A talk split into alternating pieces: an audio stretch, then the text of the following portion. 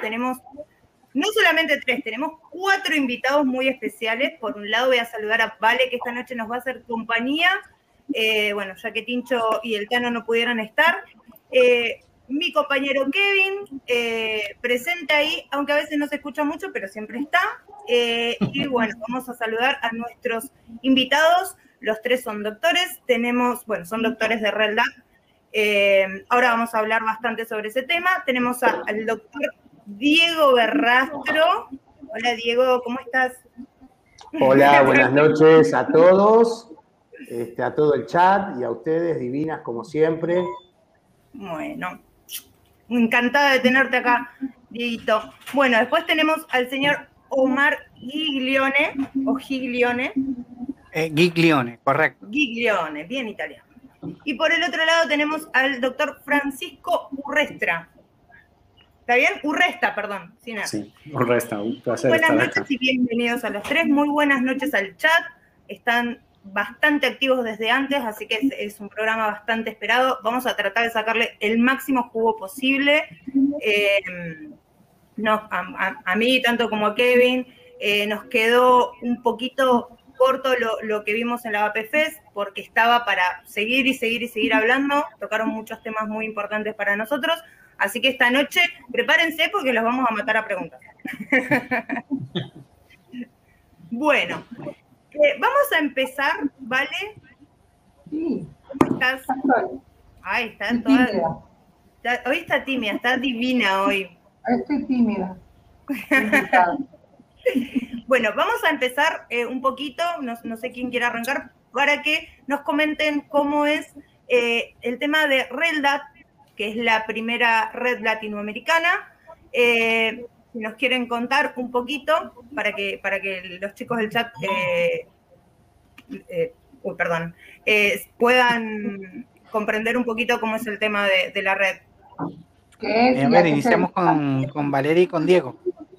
Bueno, a ver, la red LAT es la red latinoamericana de reducción de daño asociado al tabaquismo es una red que fue surgiendo de la necesidad de, médicos, científicos, eh, personal sociosanitario, de poder unirnos, porque todos teníamos la misma inquietud, de poder comenzar a visibilizar todo lo que son las herramientas de reducción de daño, eh, tanto a nivel de población general como también a nivel médico, científico, para ir informando a colegas y además también para ver de influir en decisiones políticas, todo, digamos, con el sustento de la base científica y médica.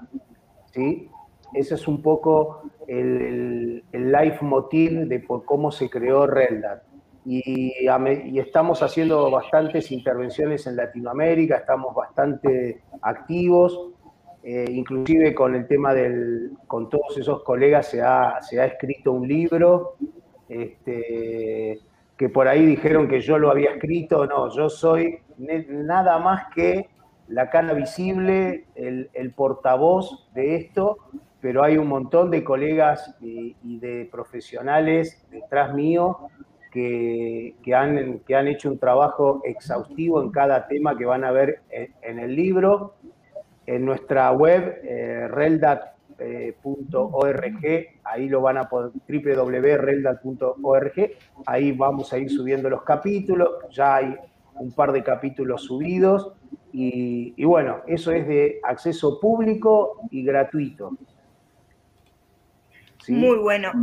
los invitamos a todos a dos cosas. Primero, que vayan a visitar la web, hay muchísima información. Además, eh, están bueno, los datos de, los médicos que participan de la red. Y en segunda instancia, a que vayan a eh, visitar el canal que tiene eh, RELDAP, porque tiene muchísima información, ya hay varios videos subidos. y hay que darle más caña, hay que suscribirse, hay muchísima información que nos sirve a todos no solamente con respecto a, los que nos reúne acá, sino muchísimos temas de salud con respecto a lo que es reducción de daños. Así que por favor los invito a que vayan y vean, hay muchísima información para sacar. Eh, perdóname que te interrumpa, Agus. Esos videos que vos mencionás son todos cortos que se hicieron de la primera reunión, del primer webinar que se hizo, que hizo la RedLab con doctores de muy alto prestigio, este, está el doctor Sussman, bueno, no me quiero olvidar de, ninguno, pero eh, los invito a que, a que vean los videos porque realmente han dado cátedra de, todos los temas y realmente les va, va, a servir a todos, a todos. Y en un lenguaje que lo pueden entender desde profesionales, desde médicos, desde psicólogos, sociólogos y sobre todo consumidores. ¿Mm? Que, por ahí es el punto que más resalto. y eh, aclaro, estos dos monstruos que tengo acá como colegas, que son dos capos, también están en la red y bueno, ahora preséntenlos porque la verdad que es, es un orgullo que estén también en la red. Exactamente. Sí, eh, vamos a destacar que por ahí en, la intro no pusimos, pero sí pertenecen a la red. Eh, además de pertenecer a la red, hacen un trabajo enorme que es dedicarse a la salud, los tres. Eh, y bueno, por ahí, eh, por si alguno no lo conoce, por ahí Diego, Diego eh, es más conocido por ahí para el público argentino, pero los chicos a ver si quieren contarnos un poquito de, ustedes, de cada uno. Omar.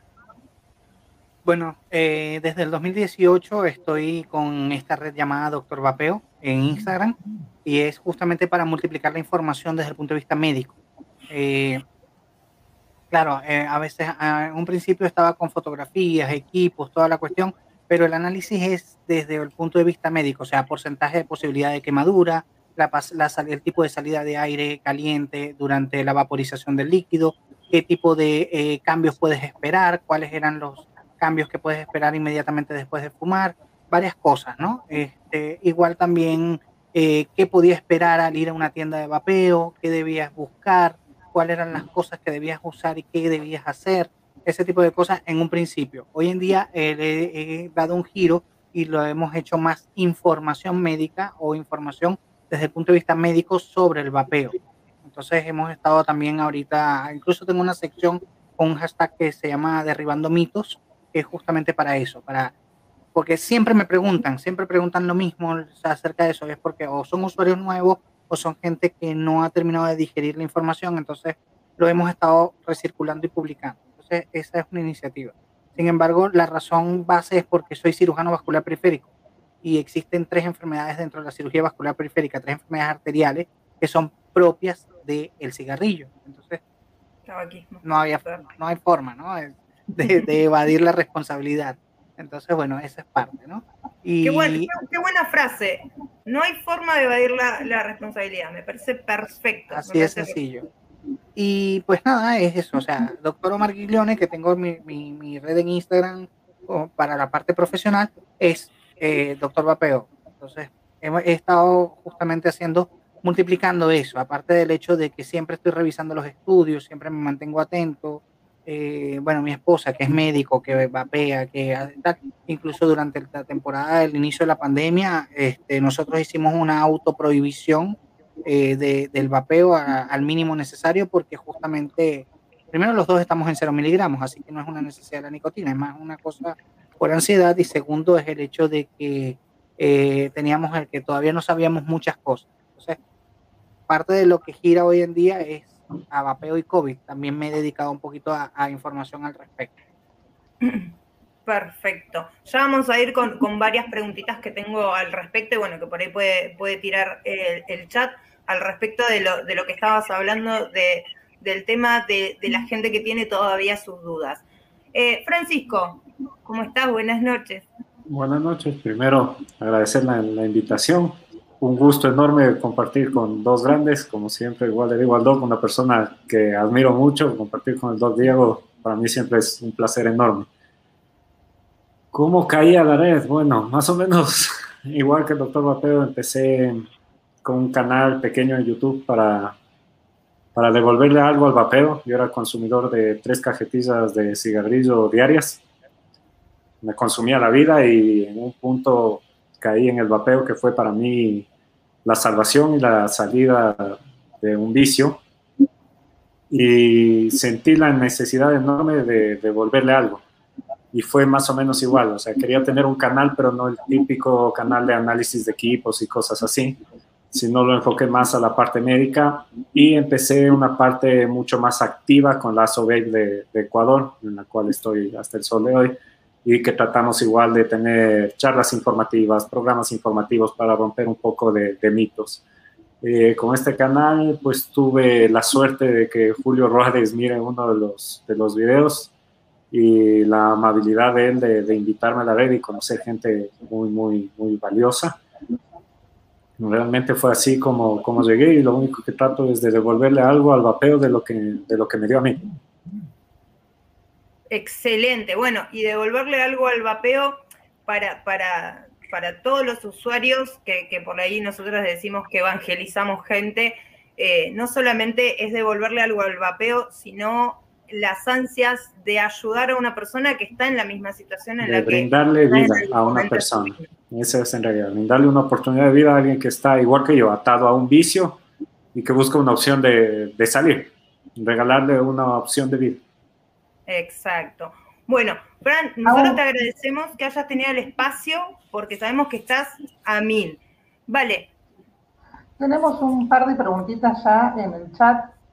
Buenas noches a todos. No los saludé, quería, quería que se presenten y que los conozcan a ustedes. Pero ya tenemos varias preguntitas interesantes. ¿Querés que, que alguna? Una es para todos.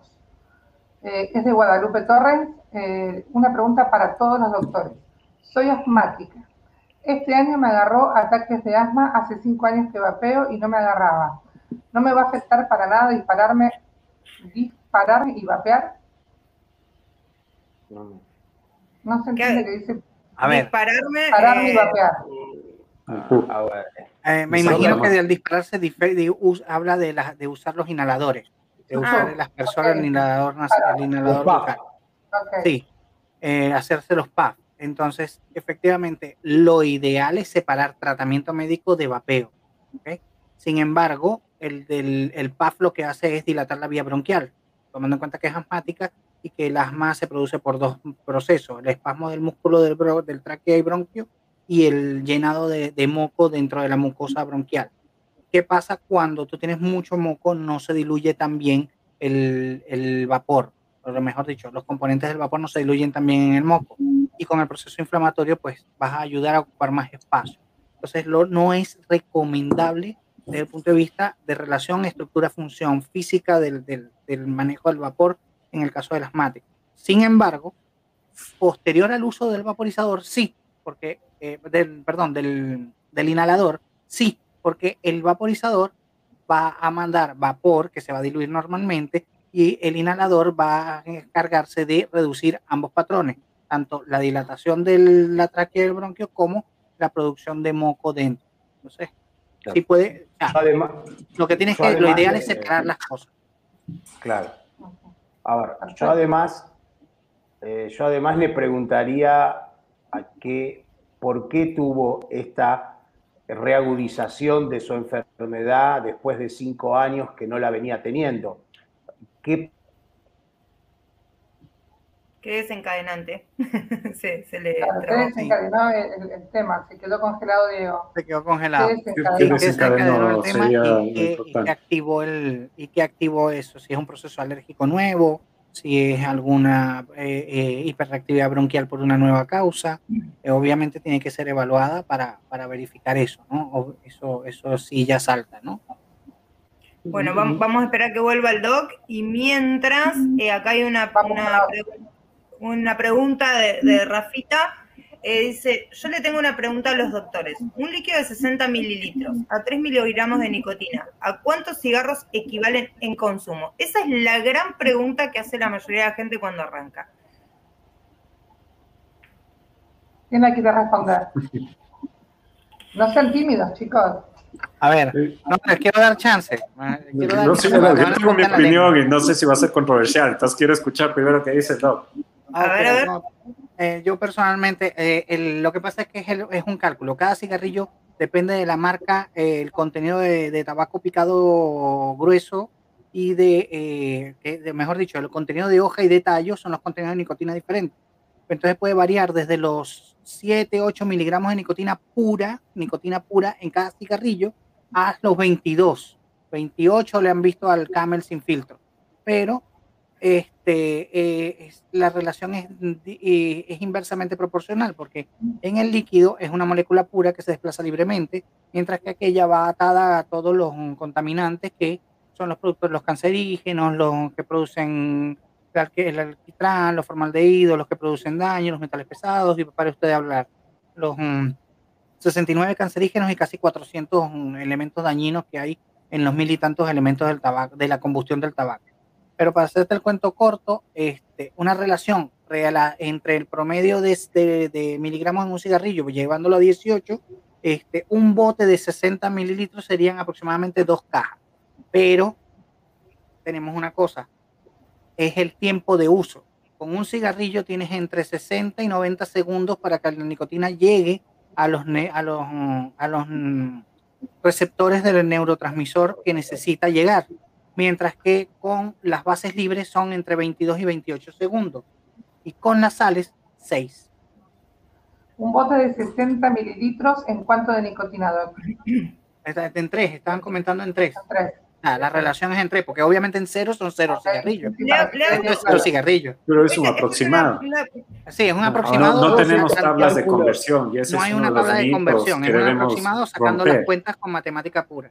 Ese es el mito que debemos romper y es la pregunta clásica de toda persona que inicia a vapear para dejar de fumar. Yo consumo dos cajetillas al día, entonces ¿cuánto debo vapear para que sea equiparable? Y no tenemos una tabla de conversión. Y, lo otro son dependencias diferentes. Se perderle el miedo a la nicotina. Y le oía al doctor Sussman en una charla que teníamos igual en la SOBEC con otros colegas médicos. Es, bueno, yo quiero tener dependencia a la nicotina porque la nicotina no es mala. Lo que es malo de la nicotina es la combustión en el tabaco. Esto es lo que te produce el cáncer. O sea, no tenemos hasta ahora un estudio que te diga, como eres consumidor de nicotina, vas a tener cáncer.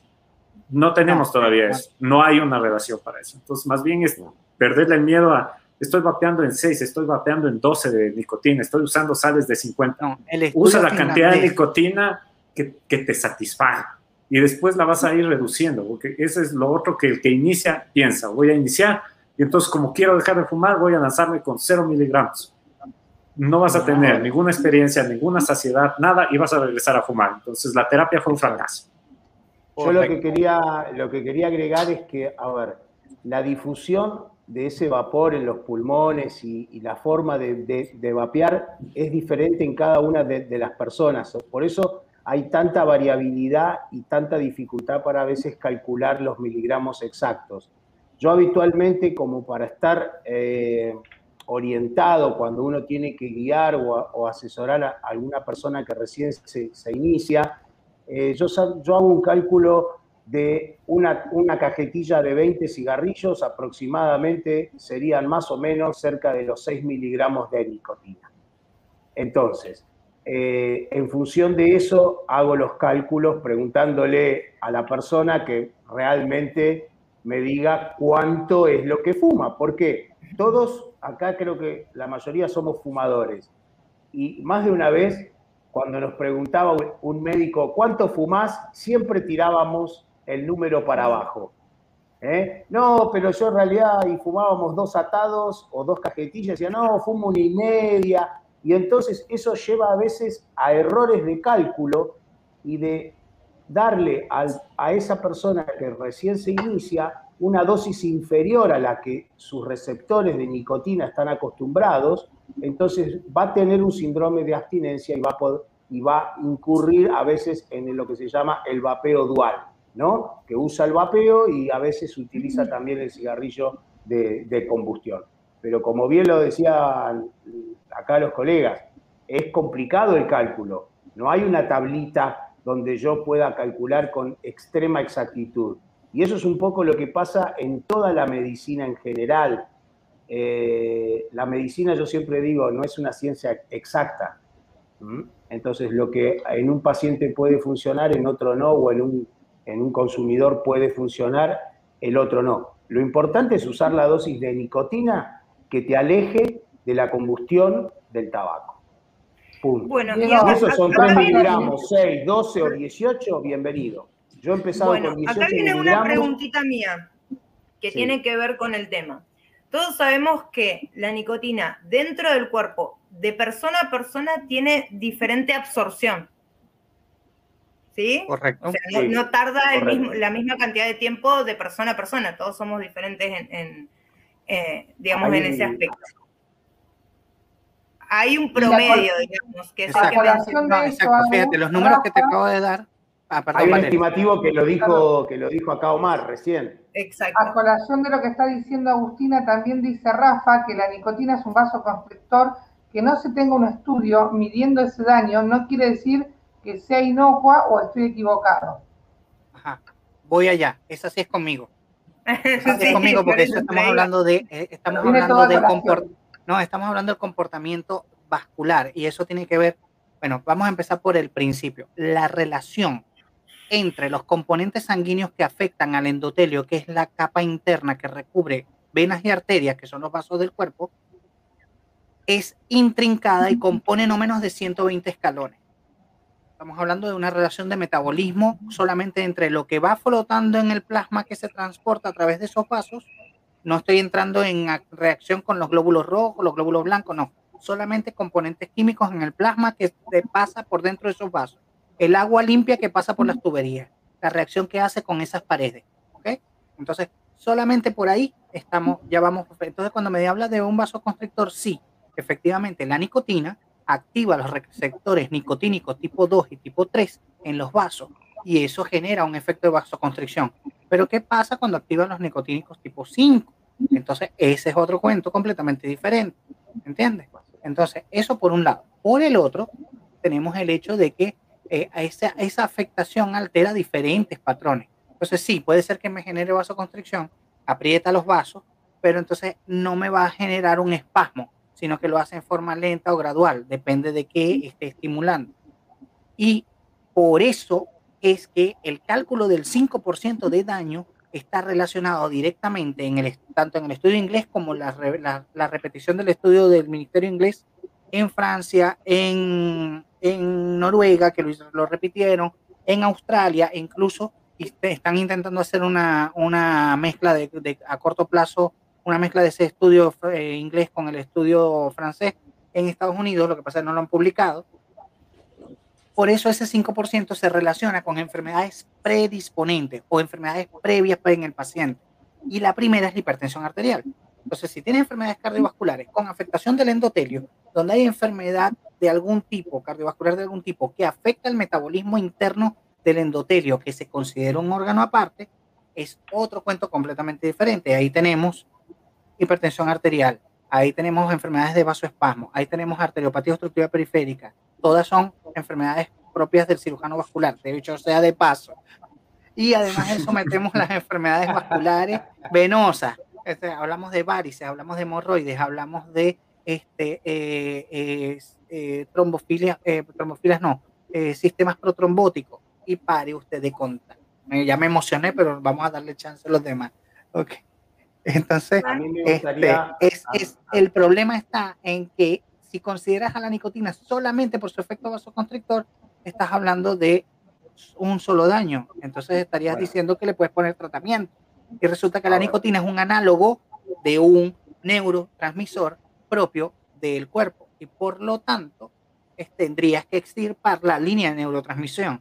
Y si extirpas la línea de neurotransmisión, entonces acabas con el centro del placer, con el centro de la saciedad, acabas con este, la relación de, de, del, equilibrio del sistema eh, vasoespasmo, vasoconstricción, vasodilatación, que depende de los receptores, de los receptores nicotínicos tipo 3, tipo 5.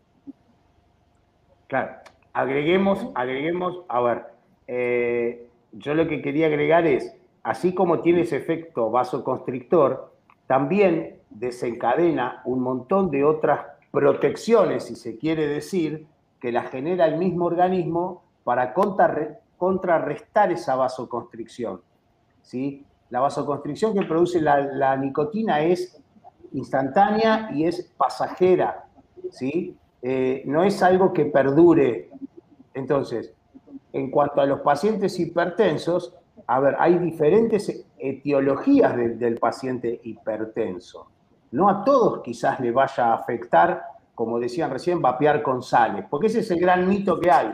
A ver, habitualmente como en una tienda el vendedor no va a hacer una anamnesis o una, un estudio de ese cliente este, exhaustivo para ver qué tipo de hipertensión tiene, si tiene una hipertensión esencial, si no, si tiene daño endotelial, como decía el doc recién y demás cuestiones, hay que bajar un mensaje uniforme, ¿sí? Que, que yo por lo general recomiendo, si el paciente previamente o el cliente previamente le manifiesta al vendedor que es un paciente hipertenso, yo no le recomendaría que vapee sales. Esa es mi postura y cómo trato de bajar una línea uniforme en ese momento. El tema es, si un paciente, y yo lo pienso por este lado, no sé si los doctores están de acuerdo conmigo, porque, a ver, entre nosotros también podemos disentir. Este, Obvio. entonces, paciente que por ahí tiene una predisposición de hipertensión, donde con las sales, yo sé que eso va a difundir rápidamente la barrera hematoencefálica y rápidamente va a ser una vasoconstricción, quizás corro el riesgo de, tener patologías asociadas que se desencadenen por esa vasoconstricción inmediata y, firme, ¿no? Que sería, no sé, por ejemplo, un accidente isquémico cerebrovascular. Pero tiene que haber siempre una predisposición previa. No se enferma quien quiere, sino quien puede. Exacto, exactamente. No está mejor dicho. es quien puede, quien tiene todos los factores de riesgo, quien tiene las capacidades, las alteraciones. Por eso se habla de predisposición a la enfermedad y por enfermedades previas. Ese 5% de daño generado por el vapeo este, y achacado a la nicotina tiene que ver específica y exclusivamente con eso.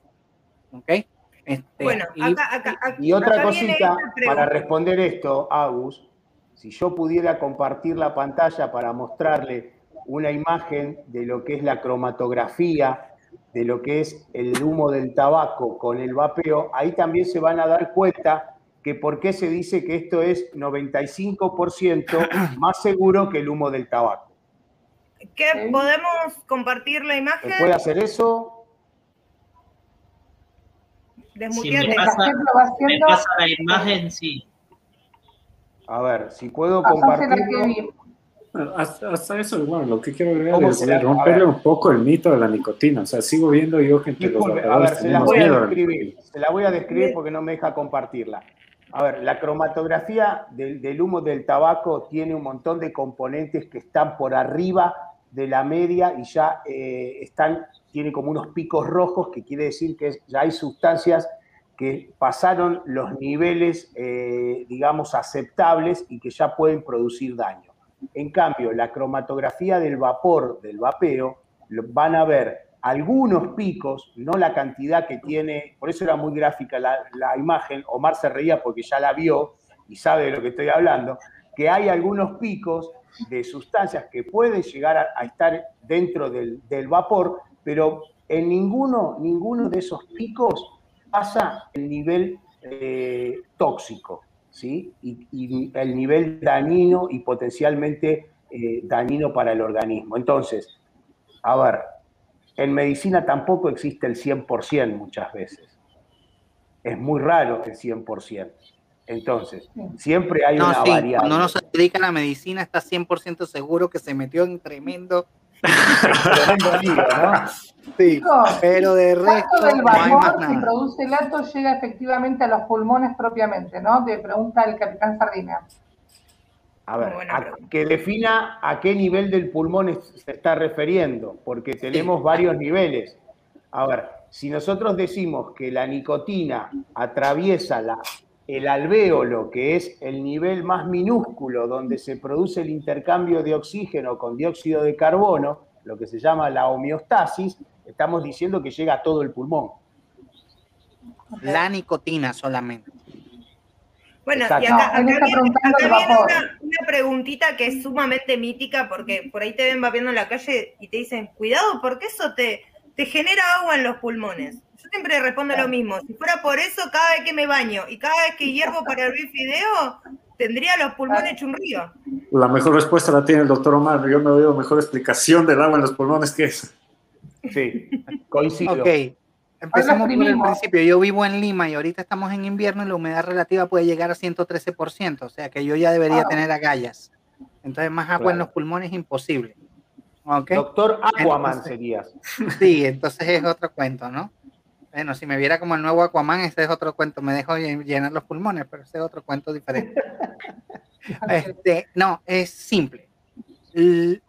La nicotina va diluida o asociada, o cuando se diluye, se diluye en propilenglicol, pero es una mezcla, o sea, es una dilución, no es una, no es una eh, conjunción molecular. Entonces, por lo tanto, se diluye, es una mezcla y funciona, la nicotina funciona dentro de los líquidos de vapeo, en este caso del propilenglicol, como un continente y la nicotina es un contenido. Todo esto tiene un cambio del estado de la materia, no un cambio de la materia por la combustión. O sea, no hay un cambio molecular, no cambian las características de las moléculas cuando se convierte en vapor, porque lo que hacen es calentarse, separarse en el espacio las moléculas y convertirse en vapor. Este vapor entra y se diluye en el moco normal del árbol traqueobronquial. Por lo tanto, tanto el propilenglicol y en el propilenglicol diluidos están los aromatizantes y los saborizantes, se diluyen dentro del moco. La glicerina forma parte de ese moco y si se conjuga molecularmente y lo hace más dúctil, más suave, lo diluye un poco más. Mientras que el propilenglicol se sumerge en el moco normal y se queda allí atrapado, o sea, se no se disuelve molecularmente, sino que forma parte de ese continente. ¿Qué pasa, ¿Qué pasa la nicotina? La nicotina tiene libre paso, así que por allí corre, rueda y llega al alvéolo y llega a la barrera. El resto de los componentes no llegan nunca al alvéolo porque se quedan en el, en el moco del árbol traqueobronquial. Cuando uno normalmente en la noche, durante el día, va subiendo los pelitos que tienen las células del árbol traqueobronquial, van subiendo el moco y uno o lo traga por forma natural o lo espectora porque siente la necesidad, ahí estás expulsando toda la supuesta agua en los pulmones, que lo que está es diluida en el moco normal. Lo hice diferente que la última vez que le gustó a Francisco, pero el concepto básicamente... Pero Ahora, vas a agregar algo ahí. Hablando, hablando en este aspecto de, de, no, lo si que. No, a ver, si no, no podrías nebulizar a ningún paciente, se le llenarían los pulmones de agua. Uno Y, y dos, todo el mundo ha ido a una discoteca, todo el mundo ya estuvo con el vapor que funciona exactamente igual y yo no he visto que fui a la discoteca y estoy encharcado el pulmón de agua. Y aquella es peor porque es mineral, esa sí se solidifica con el moco. Bueno, hablando, hablando de, de todo lo que es el proceso de cuando entra el vapor por la boca eh, y después lo, lo o sea, eliminamos el, resto, digamos. Hay dos cosas que yo siempre tuve, que yo siempre tuve en mente. Eh, primero es, cuando uno fuma y pasa el humo por la garganta, eso genera llagas continuamente, ¿no es cierto? Bueno, ¿qué pasa cuando el vapor que por ahí a veces algunos vapean eh, con un vapor un poquito más caliente, otros no. ¿Qué pasa cuando el vapor pasa por la garganta? ¿Genera algún tipo de llaga? ¿Genera algo? Absolutamente no. Absolutamente no. O sea, el tabaco es, es, humo. El humo no logra bajar la temperatura y es lo que produce las quemaduras o llagas que estás diciendo. El vapor por su propia consistencia química y física, cambia la temperatura apenas sale del vapor. Lo que estás sintiendo de tu modo, de tu dispositivo de nicotina, es solo la sensación de temperatura. Cuando ya llega a tu garganta ya está frío, por eso no produce ninguna quemadura de ningún tipo. Muchísimas eh, gracias. y una de las razones por las que el vapor es blanquecino es porque está en estado de condensación. Por eso la gente dice, no, pero es que tú tienes que estar botando algo ahí que estás contaminando y puedes hacer el vapeador pasivo, que es otro mito grandísimo que se rebatió con el estudio sueco y con el estudio este, de la gente de, de Australia, que metieron un montón de gente y resultó estar el aire más limpio cuando lo midieron dentro de la habitación con los 25 vapeadores que afuera de donde estaba. ¿Por qué? Porque el propilenglicol diluyó todos los componentes de este, suspendidos en el aire y los llevó a piso. Así de sencillo. no pasa con el humo. y no pasa con el humo Entonces, Por eso mancha como es producto, lo dijo, lo dijo bien Francisco, el humo es producto de la combustión, mantiene la temperatura incluso mucho tiempo después de exhalado. Como aquí tú cambiaste de estado la materia, el líquido lo convertiste a gas por aumento de la temperatura, cuando está saliendo ya sale con características, o sea, se está tratando de volver a convertir líquido. Entonces te queda lo que llaman un vapor tenue o un vapor frío. Y eso es lo que tú estás inhalando y exhalando. Por eso también se diluye más rápido en el, en el moco traqueobronquial, cosa que no pasa con el humo. Y por eso en el humo sí te pasan componentes al alveolo que no pasa con el resto de, con el resto de los componentes del líquido de vapeo o del vapor del líquido de vapeo. y una vez que lo eliminamos. no, para, para, Agus, si nosotros, déjame ampliar algo y poner un ejemplo. A ver, si nosotros usáramos equipos que no estén controlados y hagamos mal los seteos y demás cuestiones, eh, se va a desnaturalizar la temperatura de ese vapor y ahí sí es una cuestión térmica. Cualquier vapor que exceda eh, la temperatura te puede producir que, que, que, te quemes la mucosa o que se dañe la mucosa. ¿sí? Claramente la combustión del cigarrillo se produce a una temperatura muchísimo más alta que el vapor del vapor. Pero díganme si alguno de ustedes no se ha quemado los labios cuando el seteo o las resistencias están mal puestas y le salpica líquido. Bueno, pero fíjense, ahí le salpicó líquido, no cambió el estado de la materia, como decía recién Omar, no pasó del, estado líquido al gaseoso. Pero no llegas a tener una quemadura a, nivel de, de soja, mucho menos. Al ingresar, oral, al ingresar el vapor en la cavidad oral, la cavidad oral está tan bien diseñada que si no, no podrías ir a un sauna ¿eh? y, bancarte. El, Ahí va una pregunta a lo que estás diciendo, Diego. Te quemaría. Eh, al dejar de fumar y vaciar, ¿puede ser que se modifique la estructura de la garganta? No. Perdonen, pero la estructura de la garganta no se modifica. Si no, seríamos todos deformes. No, lo que, lo, que, lo que yo siempre resalto, por eso le pregunto lo de la llaga. Ni se modifica, ni se modifica el epitelio que recubre toda la cavidad oral. Porque, que sí pasa con el humo del tabaco. Que sí pasa con el humo del tabaco. Por la quemadura. La quemadura cambia la estructura celular en su división múltiple y es lo que genera el cáncer. Exactamente. Y es como que uno tras otro no, se no cicatriza nunca eso. Es como decir una herida abierta. Yo te lo voy a explicar muy fácil. Cuando vos quemás con el humo del cigarrillo, supongamos que quemás dos células. automáticamente tu organismo, esas dos células, trata de poner y recambiarlas por dos células nuevas. ¿sí? Cuando esa, que, esa noxa o esa injuria permanente a esas células, pensá que estamos hablando de millones de células, ¿no? ¿Sí? No es de una o dos. ¿Eh? Tu cuerpo, donde se quemó una célula, en vez de poner una célula, pone dos. Se equivoca y pone dos. Donde se quemaron dos, pone ocho. Y ahí es donde se produce el crecimiento desmedido de las células que termina siendo un cáncer. ¿sí?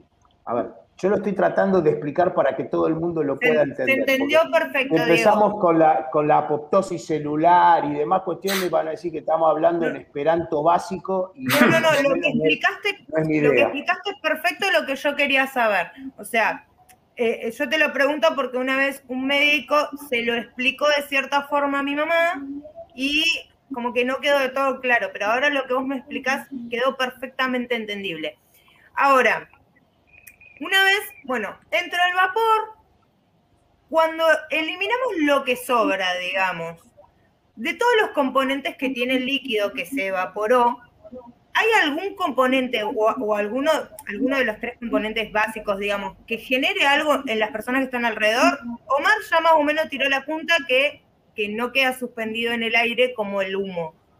¿Hay algún componente que le pueda llegar a generar algo a alguien, para bien o para mal? Es como todo, depende la dosis. Y depende el lugar. A ver, para que ustedes tengan y se hagan gráficamente, yo siempre pongo este ejemplo porque me parece muy gráfico. Para yo, a través del tabaco, el fumador pasivo, absorba la misma cantidad de nicotina, estoy hablando solo de nicotina, ¿eh? de nicotina que absorbe por la exhalación del humo del tabaco una persona? Uy, se Murió. Se congeló. Y se congeló en el momento. Pero, en ese punto sí, no, estoy de acuerdo con el otro. Yo estoy en el campo y la señal acá es malísima. A ver, lo que le quería decir es que vos necesitas tener a menos de 30 centímetros de tu nariz a 700 vapeadores exhalando todos al mismo tiempo para absorber la misma nicotina que una sola pitada de un fumador. ¿Se entiende gráficamente? Eso no ocurre en una convención mundial de vapeadores. Vos sabés que normalmente la gente tiene ese, ese mito de que, ay, me está tirando el vapor, me, soy un, un, vapeador pasivo. O sea, rompamos el mito de, de las cosas que, que, no son correctas. No, no existe el vapeador pasivo y la explicación es fácil. Volvemos al cuento de qué es lo que pasa al pulmón y qué no. Si está diluido, entonces, ¿para dónde va a agarrar el, el, el, lo que estábamos hablando? ¿Dónde, va, ¿Dónde se quedan los componentes? Se quedan en el moco, en el moco normal. ¿Qué sale? Sale vapor frío, que es vapor de agua que vino con tu aire normal, más el vapor de agua de tu exhalación normal, que el vapor de agua de tu exhalación se calienta a ese tono que es entre frío y caliente y que produce esa nubarrada. Que si te das cuenta, si hacemos un experimento, por ejemplo, no es lo mismo esto, es mucho más blanco, me tapó la cara, a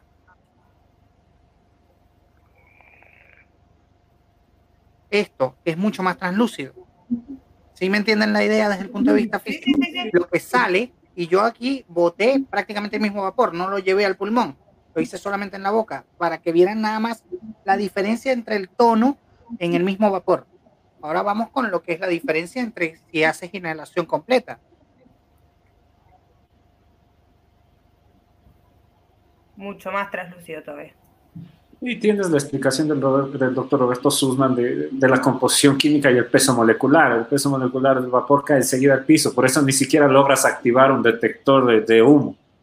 El humo del tabaco sí queda sin sus partículas. y eso es el una silla y le tiré para ver si iba a tener problemas. Cae.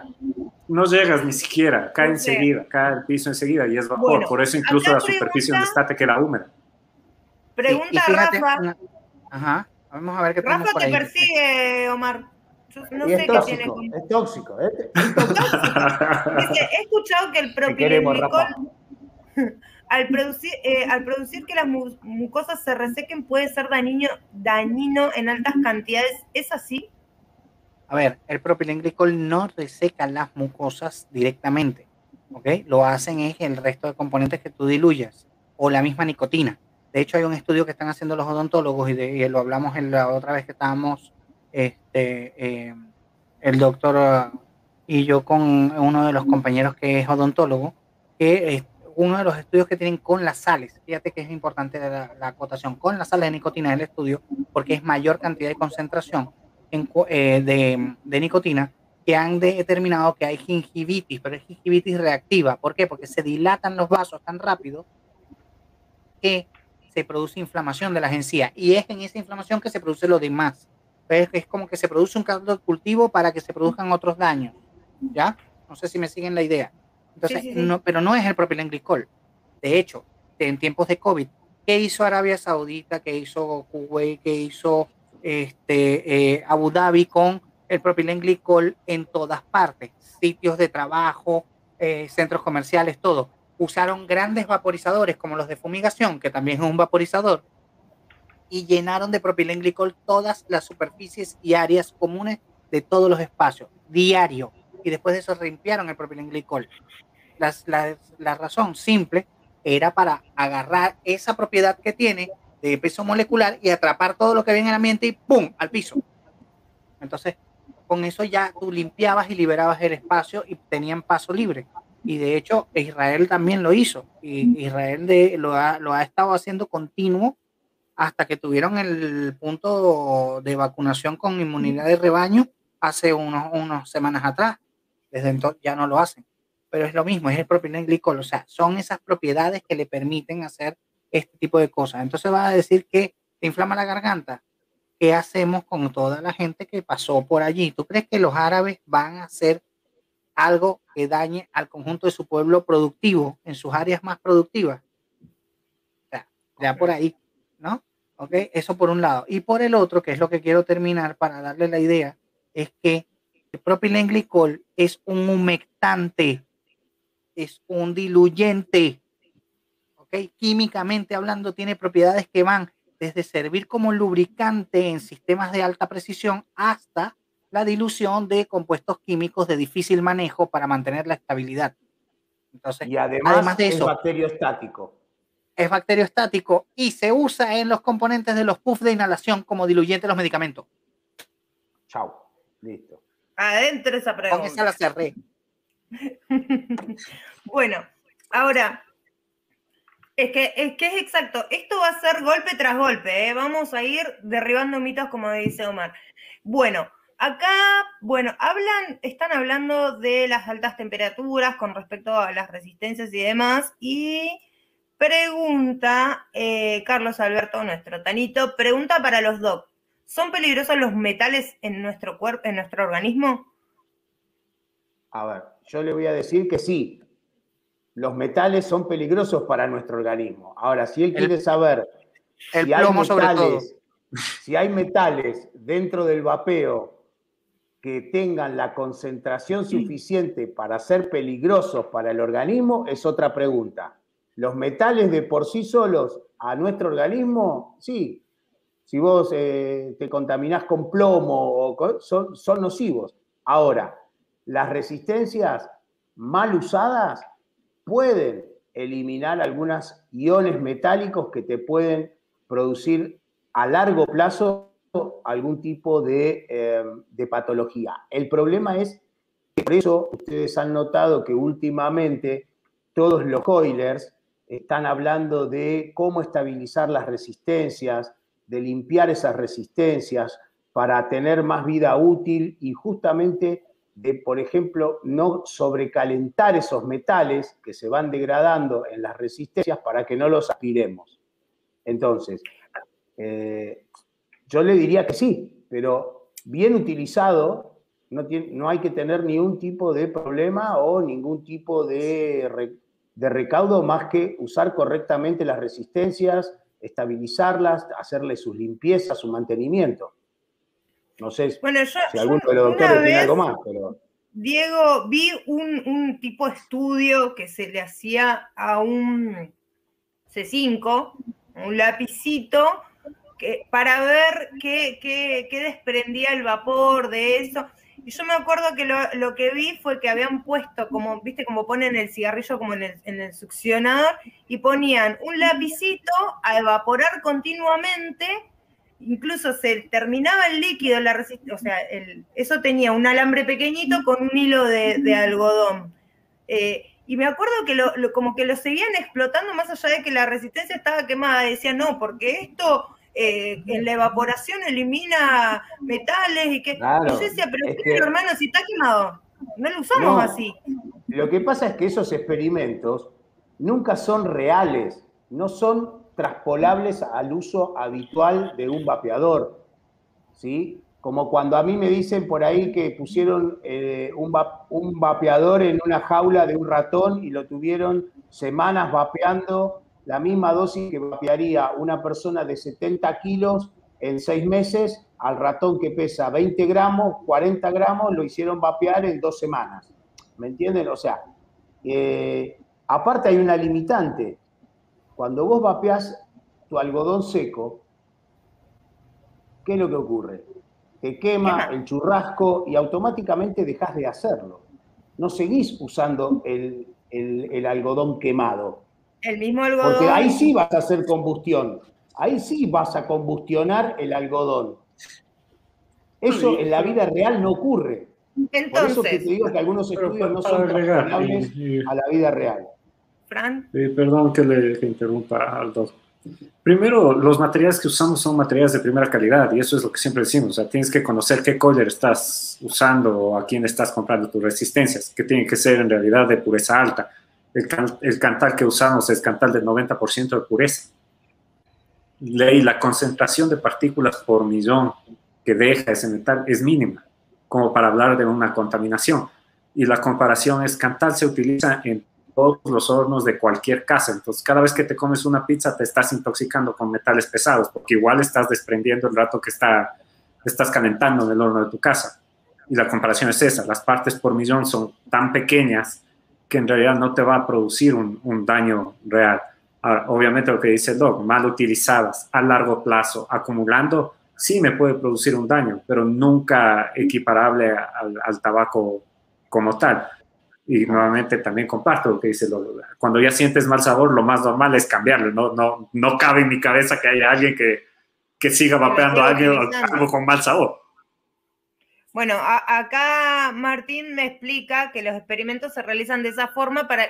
Es, es obvio que uno, uno más, más cuando experimenta lo, lo, de vapear continuamente, es más, uno sabe a qué van esos estudios. Lo que pasa es que hay mucha gente, sobre todo la gente que está como en la duda de si recurrir al vapeo como, como forma para, para dejar el tabaquismo, ve esos estudios y no lo entiende. Entonces, siempre para mí es muy importante ir rescatando estas cosas que para nosotros están súper claras, pero por ahí la persona que está buscando la información para entrar al mundo del vapeo, ve uno de estos estudios, lo googlea, lo lee y ve que dice eso, a veces prefieren seguir fumando. ¿Pero por qué? Porque la información está errónea. Por eso siempre hago preguntas que para nosotros son sabidas, pero para la gente que necesita encontrar la información lo tiene más claro.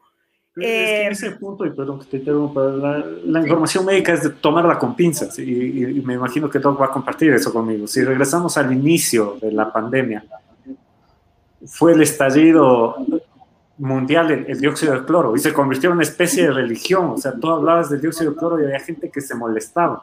Y teníamos estudios que te estaban diciendo que te produce daños y encontrabas estudios que te dicen que es, muy bueno. Entonces, la información médica y en general la información que encuentras en Internet es igual que tú vayas a un restaurante.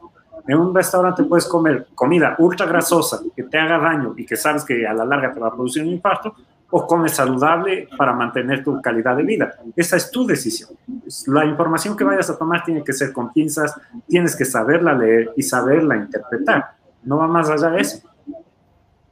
A ver, los estudios de la Cochrane, los estudios, perdóname, vale, los estudios de la Cochrane, cuando vos lees todo el, el resumen y cómo fueron descartando estudios, ¿por qué? Porque había conflictos de intereses, o sea, eh, estaban mal diseñados, eh, no estaban bien hechos los protocolos para sacar los resultados y demás cuestiones, eh, de 10 estudios te quedaba uno solo.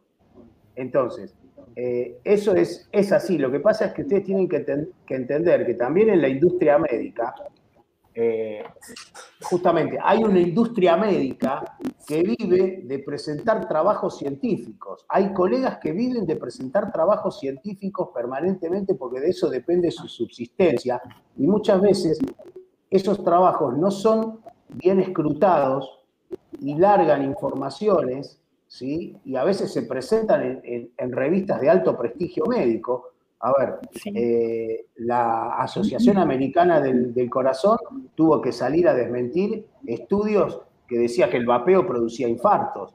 Cuando eh, empezaron a analizar todos los trabajos, se, dieron cuenta que los trabajos y, las personas que estaban infartadas era previo a que existiera el vapeo. Entonces, eh, por eso les digo, instalar una, una noticia, una fake news con un, con un aval médico tarda segundos. Para desmentir esa noticia tardás años. Exacto, exacto. Veí yo una pregunta que dice si los estudios buscan un resultado antemano. Sí, justo lo que dice todo. Vivimos en una industria médica. La mayor parte de estudios de todos los visitadores médicos, de todas las casas farmacéuticas, vienen con esto esta clase de paracetamol es mucho más efectiva en un estudio frente a placebo. Sí, obvio que sí, si te duele la cabeza, te doy un caramelo y versus un paracetamol, claro, el paracetamol quitó el dolor de cabeza, el caramelo no lo hizo. Entonces, claro, el paracetamol es más efectivo, sí, frente a un placebo. Entonces, ¿cómo estuvo diseñado el estudio? Yo puedo alterar la información para presentar el resultado que yo quiera o diseñar el experimento como yo quiera. Y ahí parte el pensamiento científico de Karl Popper. Todo el mundo en todas partes puede ver algo distinto. Muy bien. Bueno, acá, acá Guada hablaba algo de lo que hablamos la otra vez con respecto a los líquidos que a, no a todos, a algunas personas le producen acidez.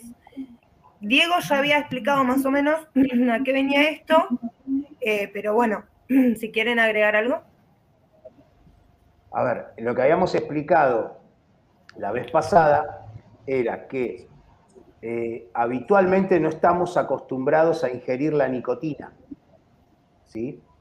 La nicotina produce trastornos a nivel gástrico, ¿sí? y si yo no estoy acostumbrado, eh, puede producir acidez. Y si por ahí esos líquidos tienen alto contenido de nicotina y parte de, de ese vapor, si ustedes intentaron alguna vez mantener un rato el vapor en la boca, precipita porque baja la temperatura, precipita y esas gotículas que se generan en la mucosa, las tragás.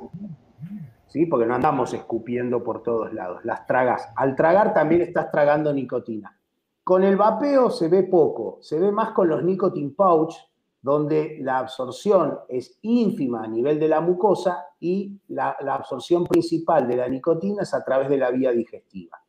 Este, eso sí, hasta que uno se acostumbra a esa ingestión de la, nicotina, produce, puede producir acidez, náuseas, eh, puede producir hasta vómitos, pero se ve con concentraciones altas de nicotina. Yo siempre lo digo, no hay intoxicación de nicotina por la vía inhalatoria, pero sí por la vía oral. Perfecto. Claro, también hay que recordar que la nicotina te inhibe el apetito, ¿no? Entonces puedes hacer más distanciadas tus comidas, vas a tener igual un incremento del ácido gástrico que te va a producir una gastritis. Y, otra cosa que, que recuerdo que lo habíamos hablado, aquellas personas que tienen ya de por sí una tendencia a, sufrir de gastritis o de acidez y lo demás, puede ser que también lo sientan con determinados sabores. ¿No?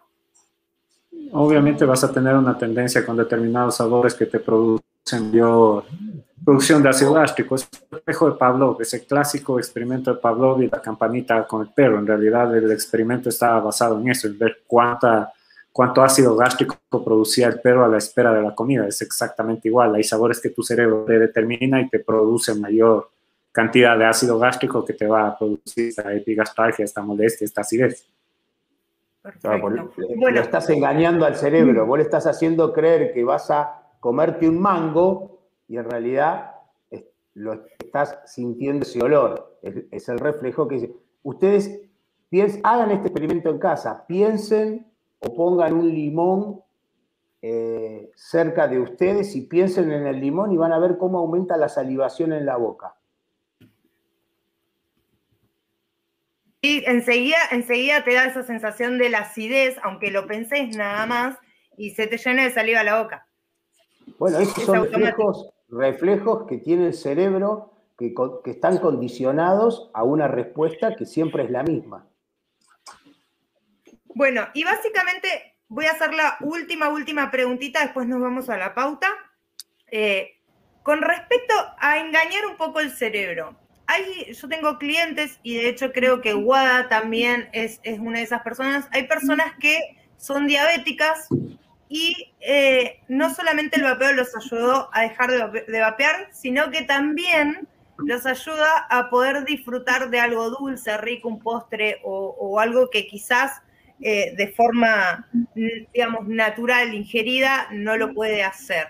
¿Eso también es una forma de engañar al cerebro? Funciona exactamente igual que lo que dijo previamente el doctor. Estás muteado, Omar, estás muteado. Sí, ya me di cuenta, perdón. Es que estaba hablando con mi esposa ahorita que se asomó y le estoy diciendo que estaba en vivo todavía. está pidiendo más permiso, acéptelo, acéptelo. Está pidiendo más permiso. También vale. Este, también vale. Este, no, fíjate, lo del paciente diabético es, espectacular, ha funcionado muchísimo.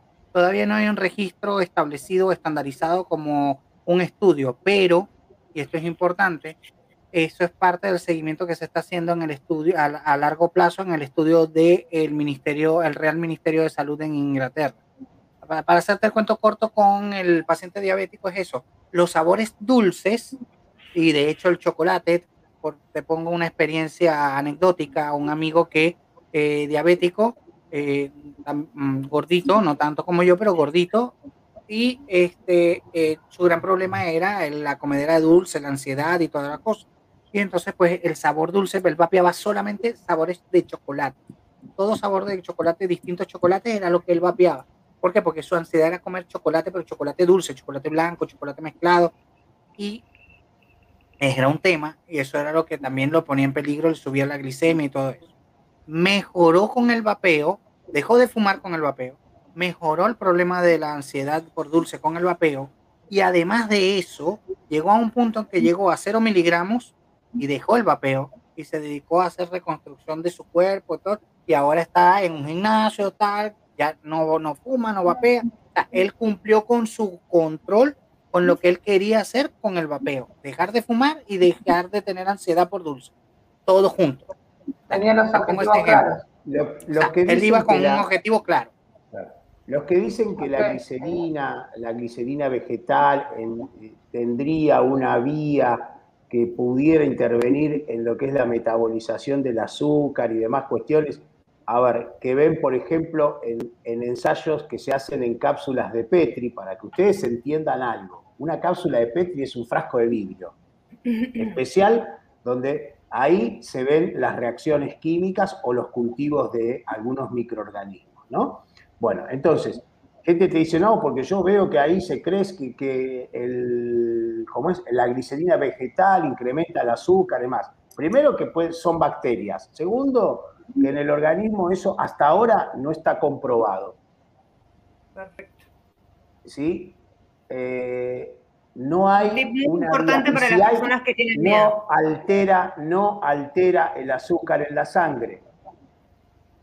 De hecho de hecho yo tengo una amiga exactamente igual los edulcorantes que utilizan los diabéticos.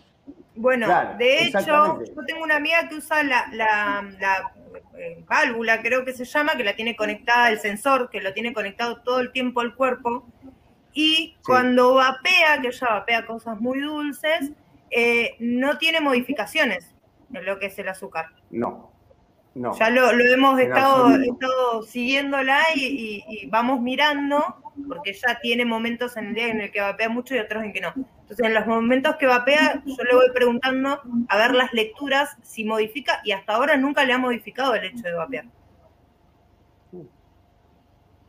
A ver, convengamos que ninguno de los líquidos se supone que tiene azúcar, ¿sí? Porque producía sustancias que podían dañar al pulmón. ¿ok? Hace muchos años los líquidos dejaron de tener azúcar y se utilizan edulcorantes. Si no, los diabéticos no los podrían consumir los edulcorantes porque son exactamente los mismos que se utilizan en el vapeo. Así de fácil. Perfecto. Ay, se me trabó, Fran. Bueno, eh, vamos a ir a la, a la pautita, así le damos hacia los auspiciantes y bueno, y después vamos a presentar a alguien, así que unos minutitos ya volvemos.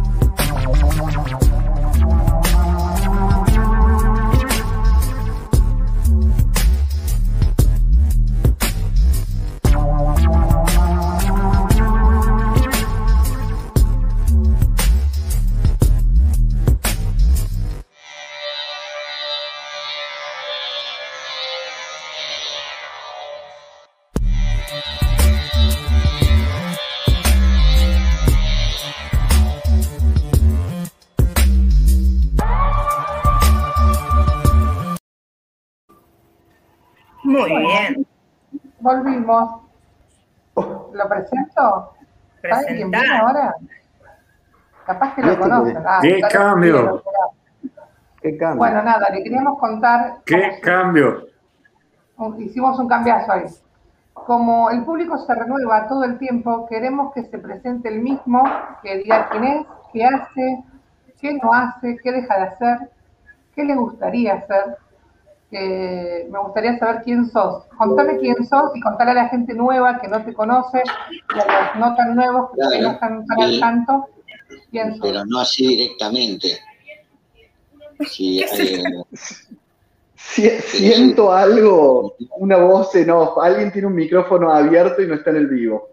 Kevin, estás escuchando un audio. Kevin, silencia el micrófono, please. Bueno, primero que nada, buenas noches. Eh, buenas noches. Gracias por la invitación, Kevin Agu, Vale, la infiltrada, no, no, no, la, que cubre urgencias, la de siempre. Bueno, eh, Francisco, eh, un gusto compartir espacio con vos, Diego, ni, hablar, y Omar, si está por ahí, también un gusto, que es la primera vez que comparto espacio con, con Omar, con Francisco no hemos cruzado en alguna otra ocasión. Para los que no me conocen, eh, me presento, soy Juan Facundo Temer, presidente de Asobeip Argentina, la Asociación de, Consumidores de Vapeadores de, nuestro país. Eh, cabe hacer la aclaración porque, bueno, hay un poco también de desinformación y malas intenciones por ahí que no vienen al caso, pero bueno, acá estamos eh, con un poco de buenas noticias, si así se lo quiere decir y ver qué podemos sumar ante estos cracks de invitados que tienen, porque la verdad, eh, bueno, a Francisco lo conozco hace un tiempo, sigo su trabajo, no muy directamente como a Diego, pero hemos, hemos compartido alguna que otra charla alguna que otra reunión, y a Omar indirectamente lo, lo, sigo en sus redes y demás, y no, no solo yo no entiendo cómo cabe tanta información dentro de un solo ser, sino cómo la transmite con tanta carisma. Es, quería aprovechar para, para, decirle eso a Omar hoy, porque la verdad es, siempre hay una, primero que tengo una empatía por la especialidad clínica que, él tiene, la verdad, y, mi familia tiene la misma, pero eh, siempre está en, no solo en lo que, en el mensaje, sino cómo se lo transmite. Y creo que estos tres doctores tienen tienen esa virtud de poder expresar de toda esta ciencia, volcarla de una forma tan coloquial eh, que, la podemos entender todos. Y sinceramente, a mí como activista y como cabeza de una asociación, me han hecho la vida tan fácil últimamente, tan fácil porque, bueno, ni hablar, la creación de Reldat ha sido un paso impresionante. Y aprovechando ya que, está, que no suene tan adulador, eh, como médicos creo que también corresponde en medio de esta pandemia eh, un, aplauso por, por, su labor, ya sea que trabajen directamente con pacientes COVID o no, pero siempre algo, alguna arista rosa y siempre en el nosocomio se colabora, así que mi aplauso para, para ellos en medio de esta pandemia y un pequeño homenaje aparte por haber elegido una profesión tan comprometida, porque sabemos que los chicos están siempre a mil y igualmente siempre se hacen el tiempo de poder compartir con nosotros, con, la gente del chat y poder informar. Profesión sacrificada si la hay, la medicina en todas sus especialidades, ¿no? Vos podés trabajar en cualquier rubro, eh, pero el margen de error en la medicina eh, tu, trabajo son la vida de las personas, o sea, eh, si bien, como Diego lo decía con anterioridad, y coincidimos en eso, la medicina no es una ciencia exacta, eh, el margen de error es nulo eh, cuando se trata de la vida de una persona y tener el juramento hipocrático, el compromiso, es una responsabilidad muy grande, es un sacrificio enorme de tiempo, de dejar un poco de lado. Todos los que son médicos o tienen familiares médicos saben los sacrificios que hacen y, quieras o no, es un trabajo que vos no podés dejarlo en tu casa, en, tu trabajo, en tu oficina, en tu consultorio y te volvés. eh, el médico es empático para con su paciente eh, y, cuando hay pormenores o, o el desenlace eh, puede ser fatal, porque todo cirujano lo sabe que la posibilidad puede ser, no es algo que puedas dejar en el consultorio o en la oficina. eso va con vos y es, es, una profesión, no, no, no, me caben palabras yo criado entre médicos y, los sacrificios y el avance y el estudio que no termina nunca. Estos tres médicos te lo demuestran. Hoy aplicado al vapeo, eh, en su vida personal y profesional, lógicamente también dentro de su especialidad, todo el tiempo estar estudiando, todo el tiempo aprendiendo, todo el tiempo avanzando, eh, porque la medicina no es algo estático, eh, todo el tiempo cambia y la verdad que que eso es impresionante y que ad honorem dediquen un tiempo para estos productos de riesgo reducido, alternativas para dejar de fumar y, demás, eh, a ver, es también meritorio y hay que agradecerlo y reconocerlo, porque ellos no están por figurar o, por farandulear, no son cholulos como le diríamos en nuestro país. Están dedicando tiempo que podrían estar durmiendo, estando con su familia o dedicándose a ellos mismos y, están compartiendo su ciencia y ayudándonos a entender toda la ciencia detrás del vapeo y que nosotros como usuarios incorporando esto podamos defendernos con, con una herramienta que no es de interés público hoy, que es la reducción de daños por tabaquismo. La reducción de daños en Argentina no es un ni siquiera un término popular. Eh, y, la verdad que eso se, agradece muchísimo. No, aparte te das cuenta, Juan, del compromiso que hay, porque en el momento en el que ellos podrían estar ahora relajando, después de haber hecho una guardia, después de haber atendido 20, 25, 30 pacientes quizás, eh, están dedicando parte de, su tiempo de, relax y de descanso a poder brindar información y, poder apoyar este método que, realmente para nosotros tiene que ser visto como un método de reducción de años y no se lo tiene que marginar. Así que por ese lado nosotros siempre estamos súper agradecidos porque em, aparte no solamente que es uno, se siguen sumando médicos, siguen investigando y entendiendo y, y eso es lo genial. Así que bueno, vamos por ese avance. bueno, el efecto contagio que han generado los profesionales y ya no tienen tiempo de relax, tienen tiempo de reldat nada más ahora. Ustedes piensen que en el 2018 esto no pasaba. Hoy, hoy justamente hablaba de un tema del 2018 que estas cosas no pasaban con el tema de, la buena noticia que viene a hablar Juan. Eh, eran cosas que no iban a pasar y que un médico no te iba a hablar a favor ni nada positivo sobre el vapeo. Y hoy, en el 2021, hay muchísima más información y cada vez son más los médicos que se suman, que, se informan y que se van abriendo al camino de, la investigación, ¿no? Eso, es verdad. Gracias, chicos, a ustedes por todo. Yo tengo un aplauso para darles. ¿Puedo darle el aplauso, a Kevin? Adelante, adelante. Yo tenía la aplausito guardado. Gracias, gracias. Pensé que ibas a apretar la consola, por eso me tapé los ojos. Pero la apreté, la apreté. No sé por qué. Pero no salió. salió. ¿En serio? Salieron unos disparos. ¿En serio? Bueno, ah, no, aprieto más nada por las dudas. Salió una flatulencia, pero ¿eso fue? No, ustedes quieren, no va a venir Valeria. Hoy me porto bien, chicos. Prometí portarme bien. Juan, una, una, persona del chat, ¿quién es ese cuatro ojos que lo invitaron? ¿De dónde lo sacaste? Pregunta. No tengo ni idea, no sé quién es. ¿Quién sos? Si, si no sabe ella, si, ¿A, qué, viene, usted, señor? ¿A qué vengo yo? Eh, entre otras noticias que traigo, soy miope. Eh, fui al oculista y me volví con unos anteojos demasiado nuevos. Eh, me estoy acostumbrando a ellos. Así que bueno, me, está llegando la vejez. Yo, estoy eh, conociéndote nuevamente, Facu, porque te conocí sin lentes y sin barba.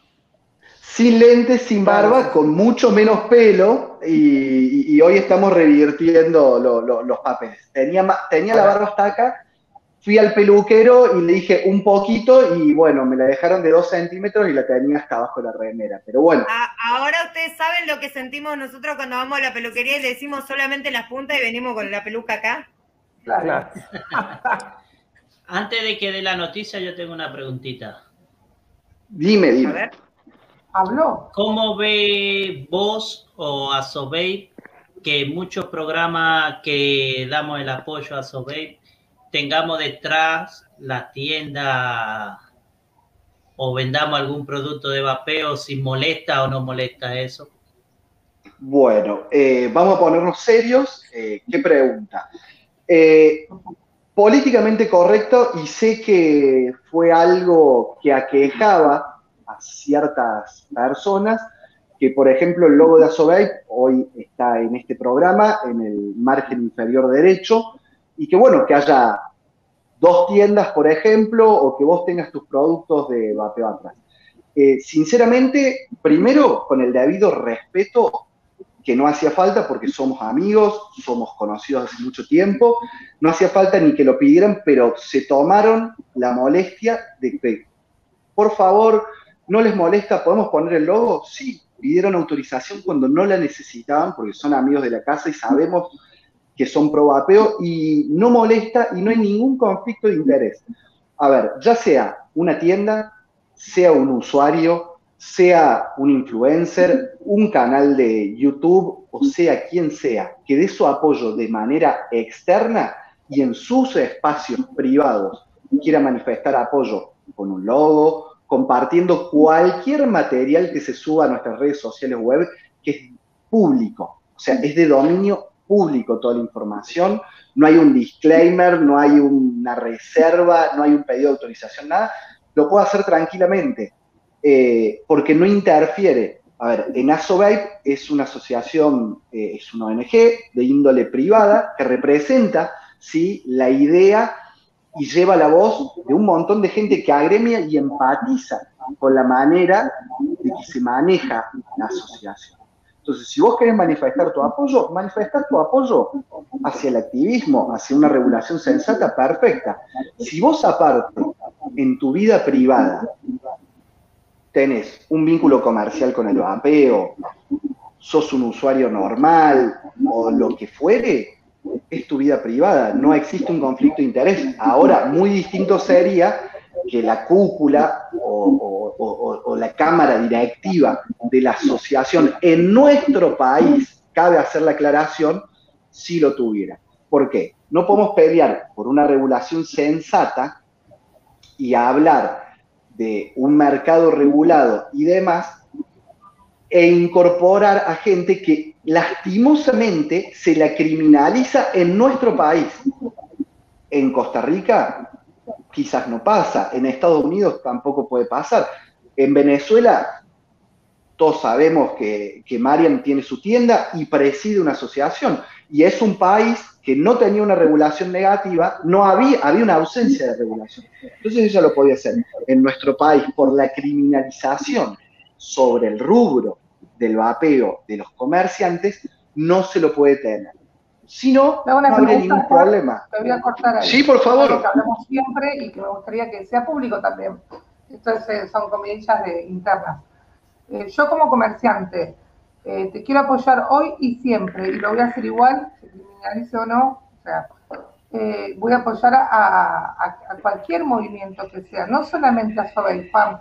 estamos hablando de cualquier movimiento que sea pro vapeo para, para nuestro país, va a ser apoyado por, por mí, por mi tienda y por mi activismo, ¿no? El tema es este, yo creo que la gente, yo creo que a donde va la pregunta es esta.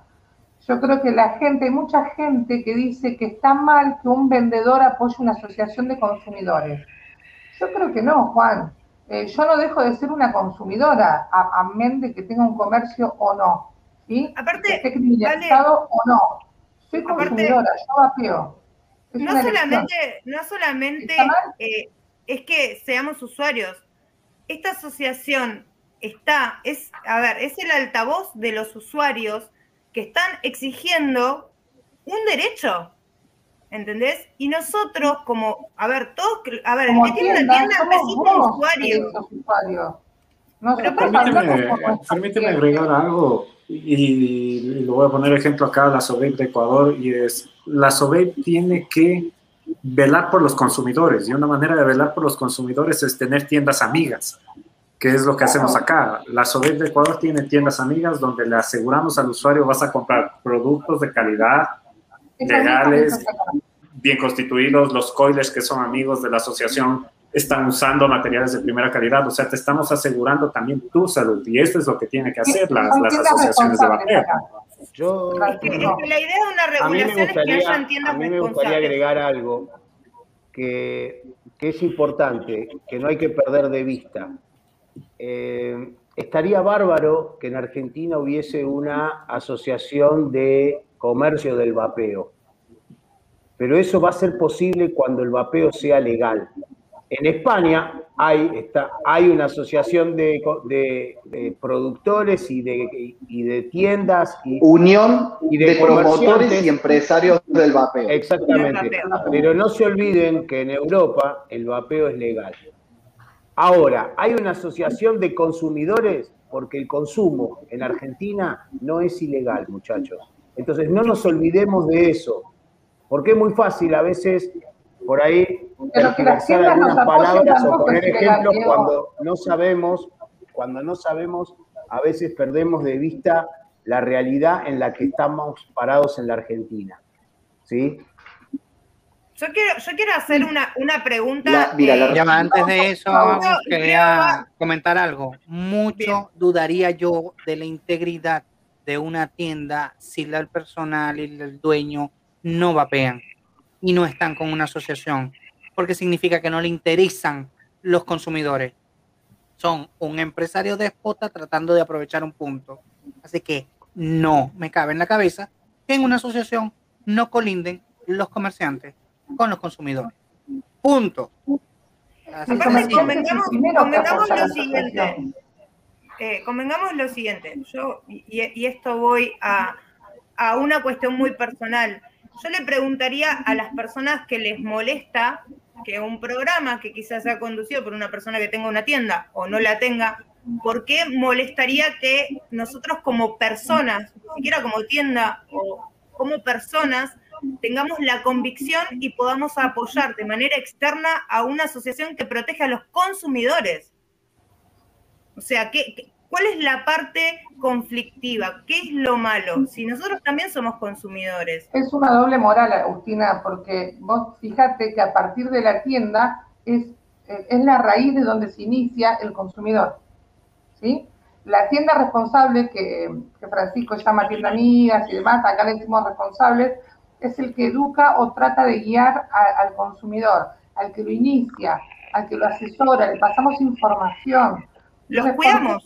mal que una tienda se informe y te, o sea, yo creo que es la información lo que molesta para que pasemos información, porque en un momento se ah. quiso en este país tener a, todos los, los, consumidores ciegos, que eh, la regulación es mala, que no la apoyemos, que va a salir todo más caro, pero yo creo que viene todo arrastrando de décadas y décadas de mentiras que hubo en este país. Eso ya pasó, nos actualizamos, nos informamos y nos sacamos la venda de los ojos.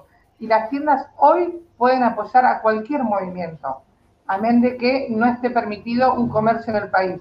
Yo creo que no tiene nada que ver una cosa con la otra y que un logo esté en un canal de vapeo es un apoyo a esa asociación de consumidores. Es, apoyo es, un orgullo. No el trabajo. es un orgullo. Para mí es, un orgullo y marca. Y es más, marca una, conciencia social. Es más, le voy a decir algo. Hoy por hoy, los consumidores exigen a, las tiendas otra calidad de atención, otro asesoramiento, otro backup que tenga inclusive el vendedor. ¿Me entiendes? Entonces, aparte, aparte, como, consumidor, perdón que te interrumpa, yo comparto con lo que dice, como consumidor, a mí me da más seguridad una tienda que está apoyando a una asociación que está hablando por mi consumo. Y lo que decía Ale también, 100%, o sea, yo busco una tienda que sepa que me está vendiendo y sepa informarme. Y, y, eso espero que esté pasando hoy por hoy con el resto de consumidores y que no le pase lo que quizás a la mayoría nos pasó. Vas a una tienda, te meten un equipo de 200 dólares que no lo sabes ni usar, con un líquido cualquiera, cualquier miligramaje de nicotina, y que no te ayudó. O sea, busco que alguien me ayude de alguna manera, que no tenga que informarme de toda la sobrecarga de información yo solo y tener que escoger qué sirve y qué no sirve, sino que haya alguien que ya recorrió el camino y me pueda guiar. Y si es una tienda que apoya a una asociación que vela por mí, qué mejor todavía. indirectamente nosotros somos transmisores de esa información. Por ejemplo, cuando nosotros hablamos de tiendas amigas, eh, hablamos de las tiendas que trabajamos en la misma línea, que es siempre desde la información, desde que el cliente entra hasta que el cliente llega a su casa y vuelve a tener una consulta. Eh, cuando nosotros hablamos con, con, ustedes, ustedes son médicos, buscamos no solamente que la gente entienda y aprenda, sino que también nos asesoramos nosotros.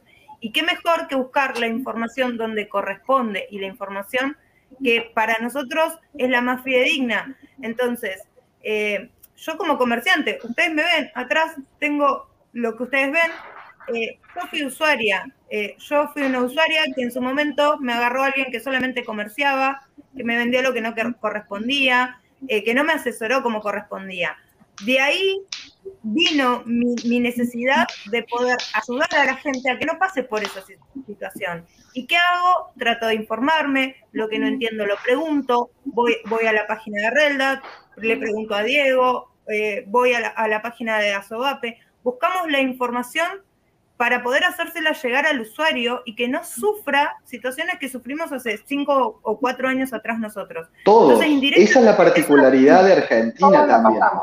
A ver, ¿cuántos de la mano tienen, un fin comercial acá? Levanten la, para poner un ejemplo práctico. ¿Cuántos tienen un fin comercial relativo al vapeo? Vale, sí. Eh. Bueno, perfecto. Hay una realidad y una particularidad en Argentina. La mayoría de las tiendas se empezaron por usuarios. Quizás hay un negocio aislado que importaba tecnología, un amigo lo trajo de afuera, sí. Pero la mayoría de las tiendas empezaron por un usuario, que a su vez lo inició alguien o, o fue autodidacta. Entonces, la mayoría empezaron con consumidores y a conciencia del consumidor. Agus cuenta su experiencia de su mal asesoramiento. Valeria tiene también ya una larga data en el vapeo y su experiencia capaz en la introducción del vapeo yo la conozco porque es mi amiga y no hay un conflicto de interés porque de la vida fuimos amigos antes de la asociación y demás. Ella capaz que tuvo un inicio un poquito más agradable, un poquito más consciente y adoptó ese ejemplo y lo capitalizó y dijo, este es el camino, pero es una realidad, nacieron de eso, capaz porque el latinoamericano es muy buscavidas, eh, muy todo, pero incluso la misma Sobey y la misma Reldat nacen de prohibiciones, de negacionismo, de mala ciencia y de desinformación. Porque con todo lo que hay sobre el vapeo hoy en día, yo tranquilamente no debería existir si este fuera un país regulado sensata y conscientemente. Porque ¿qué hago? Yo tengo este líquido, veo componentes, o norma 9000, ISO 9001, norma IRAN, una norma de estandarización AFNOR en Francia, y me quedo en mi casa tranquilamente vapeando sin tener que saber toda esta ciencia, que me encanta, me fascina el trabajo que hago, aplaudo el trabajo de los doctores, pero somos el reflejo y nacemos de esta necesidad, como le pasó al Estado de Inglaterra y lo adoptó como política de salud pública y demás. Nosotros somos el reflejo del negacionismo, el control infundado eh, de la desinformación y de un montón de cosas. A ver, que todo producto que consumimos está regulado de alguna forma, incluso los vapeadores que compramos no vamos a decir, vamos a poner un calificativo suave, de manera informal. Esto de origen, de origen tiene su norma de calidad y su estandarización. ¿Por qué no, ¿A qué miedo le tenemos en nuestro país de estandarizarlo, de regularlo? Aparte, existe, una demanda. ¿Te puedo hacer una pregunta? La que quiero. Eh, vos, vos, sos el presidente de Asobey. ¿No, ¿Le podés contar a toda la audiencia cuáles fueron tus criterios a la hora de elegir el equipo de trabajo con el que vos trabajás? El criterio se basó ¿Cuál fue siempre... el criterio de, de, de, la gente que te acompaña? Antes, antes de, que, eh, de, que, responda Paco y que se entienda de lo que estamos hablando, yo sí quiero felicitarles a los dos porque tienen tienda y han generado un espacio de ciencia y un espacio para compartir y un espacio para que el usuario esté enterado. Y es muchísimo más. Realmente quiero sí. felicitar esa parte y perdón que te haya, te haya interrumpido, Paco. No, por favor, Francisco, y, y, para colacionar a eso, a ver, no solo generaron un espacio eh, para ampliar la ciencia, para compartirla, para informar a un usuario, sino que, mírenlo, yo lo voy a poner la etiqueta, es cuasi lisérgico, que personas que quieran hacer tanto bien, no solo en el asesoramiento para que alguien deje de fumar, y compartiendo esta ciencia, le represente un riesgo. No un riesgo por el fisco, no un riesgo por ADMAT o por el Ministerio de Salud, un riesgo entre sus colegas. Es lisérgico pensar en eso, que alguien que quiera hacer las cosas bien y ofrecer el mejor producto y asesoramiento posible tenga que tener miedo tanto de sus colegas o de alguno, no vamos a decir de sus colegas, de algún grupo minoritario hoy en día de, vamos a decir colegas porque, para ser suaves, y de algunos clientes que hacen uso y abuso de la prohibición que incluso le limita la accesibilidad a los productos, porque hay clientes que se abusan de esta disposición administrativa de ADMAT para amenazar o para sacar una ventaja de una tienda. O sea, hacen uso y abuso de la misma disposición administrativa que limita la accesibilidad del producto que los aleja del tabaquismo. Bueno, sin ir más lejos, la semana pasada me denunciaron la página web de mi tienda nube, me, me, me, llega un mail diciendo que baje los productos que contenían tabaco con la ley de tabaco. Entonces se la mando a Juan y digo, Juan, y mira, me llegó esto. Sí, vale, es la ley de tabaco, sí, claro. Pero bueno, me agarró inspirada, eh, le respondo el mail a, a la parte ejecutiva de, de la página y le digo que lo que me están diciendo es erróneo porque ellos me están acusando de vender tabaco y yo no vendo tabaco.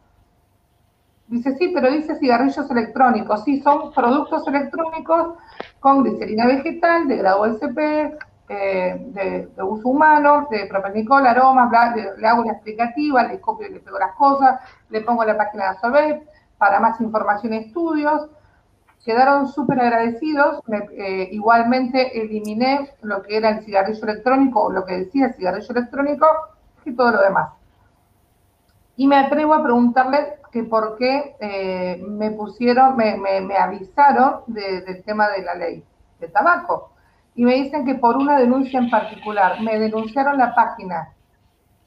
Y no son consumidores, son colegas. Entonces es gracioso bueno. porque hasta eso, uno quiere hacer las cosas bien, prolijas, para darle a la gente una mejor visual de dónde encontrar los productos, descripciones, videos, fotos, todo, y hasta esa maldad tiene. Pero bueno. Bueno, y ahí marca algo de la transparencia. Vale, vale, a mí que me denuncien el consultorio porque yo hoy indiqué a tres pacientes que comiencen a vapear y les dije cómo tenían que hacerlo que me vengan a denunciar a mí mi consultorio. Y no, no igual, pero, por favor. No, pero mira, mira, yo quiero algo, algo anecdótico en esto, porque Valeria, cuando le llega me causa la notificación de mi tienda nube, me manda, bueno, buscamos la ley, y era una ley que aplicaba a, es la ley de control de tabaco. No vamos a decir antitabaco para no bueno, faltar al convenio marco. Pero mira la transparencia de Valeria, porque ella les retribuye, o sea, yo lo que le digo, ¿te pueden bajar la página? En ese momento no sabíamos que era una denuncia. ¿Te pueden bajar la página? Sí, pero no por la ley a la cual se la están atribuyendo, que es una ley de control de tabaco que limita la publicidad y la propaganda y demás del tabaco. Ahora, la transparencia de Valeria, incluso diciendo, yo lo admito, yo bajo mis productos, y decir, me podés limitar pero no, no por la ley, incluso asesorando mi tienda nube, sino por otra disposición administrativa, no por una ley de tabaco. Entonces, eso también te da la transparencia y decir querer hacer las cosas bien. Porque manejarte las cosas bien no es decir, bueno, yo lo miento, yo zafo de una situación, le digo, esto es una ley de control de tabaco, no apliquen esto y sigo. Es decir, mira, está bien, pero no lo que estás tratando de aplicar. O sea, lo podés hacer por una disposición administrativa, pero no por una ley de control de tabaco. Entonces, eso marca también una transparencia en decir, bueno, yo soy honesto. Es decir, yo sabía en qué me metía y en qué me manejo. Ahora, la deshonestidad de tratar de esconder la información, de ponerle una venda, estamos hablando de una década en Argentina. Ojo, esto no quiere decir autobombo, ni que Reldat, ni que Asobey vino a ser el faro y descubrimos todo y iluminamos a todos los consumidores. Hay una tendencia de varios años que la, la curiosidad de informarse, y hoy tenemos una accesibilidad eh, mucho más simplificada. Antes había que buscar, traducir, ver qué pasaba en Inglaterra. Hoy tenemos eh, herramientas y profesionales, no solo que nos ponen eh, adelante de la cara, en nuestras manos, toda esa información en nuestro idioma, sino que también ponen su matrícula y con mucho valor, iba a decir una palabrota, su predisposición, como lo hace Francisco, la palabra, correcta, la palabra correcta, Juan, y, políticamente correcta es el epidídimo. El epidídimo. Eh, bueno, muchos médicos, muchos médicos en cada uno de sus países y a nivel mundial ponen su cara. A ver, y no solo porque Diego la pone por Argentina, Francisco y Omar por su respectivo país, pero Diego, si tiene que ir a hablar por Panamá, si tuvo que hablar por Chile, por Venezuela, por Costa Rica, también va, Francisco también, Omar también, o sea, no queda solo en decir, bueno, nosotros analizamos, procesamos esta ciencia como le hizo Royal College o Public Health o el ente que fuera Cochrane y demás, y en castellano y nos quedamos con esto. No, ponen la cara, ponen su matrícula, ponen su profesión, ponen su ciencia y se paran al frente para ayudar a cualquier país latinoamericano. Eso también tiene un, valor agregado, entre comillas. Y hoy se ha cerrado mucho el círculo. Hoy no compras en cualquier lado, indagás que consumís. Y era muy triste ver las excusas de antes, cuando uno tenía esa curiosidad, esa sed de, de conocimiento, ese hambre de conocimiento, y que te contestaran al kiosquero cuando le comprabas cigarrillos, no le hacías tantas preguntas. Rafa, y yo me quedaba mudo. a ver, volviendo, volviendo diciendo lo que pone Rafa. claro, ahí está el problema, Rafa. No quieren una regulación. Ese es el tema. Bueno, yo voy a hacer un comentario que hizo una vez una expresidenta y le salió el tiro por la culata. si les eh, molesta y no les gusta lo que estamos haciendo, que se agrupen ellos y hagan algo mejor. ¿Quién dice? Y, y los vamos a ayudar. Y los vamos a ayudar. La necesidad de más asociaciones hay. A ver, es tristísimo y voy a tirar una buena noticia internacional, pero que en nuestro país a mí se me traslada en una tristeza en mi corazón está próxima a conformarse la Asociación de Consumidores en Uruguay. Quizás se llame SOBEI, quizás tenga otro nombre, pero va a ser parte de ARDT, Iberoamérica.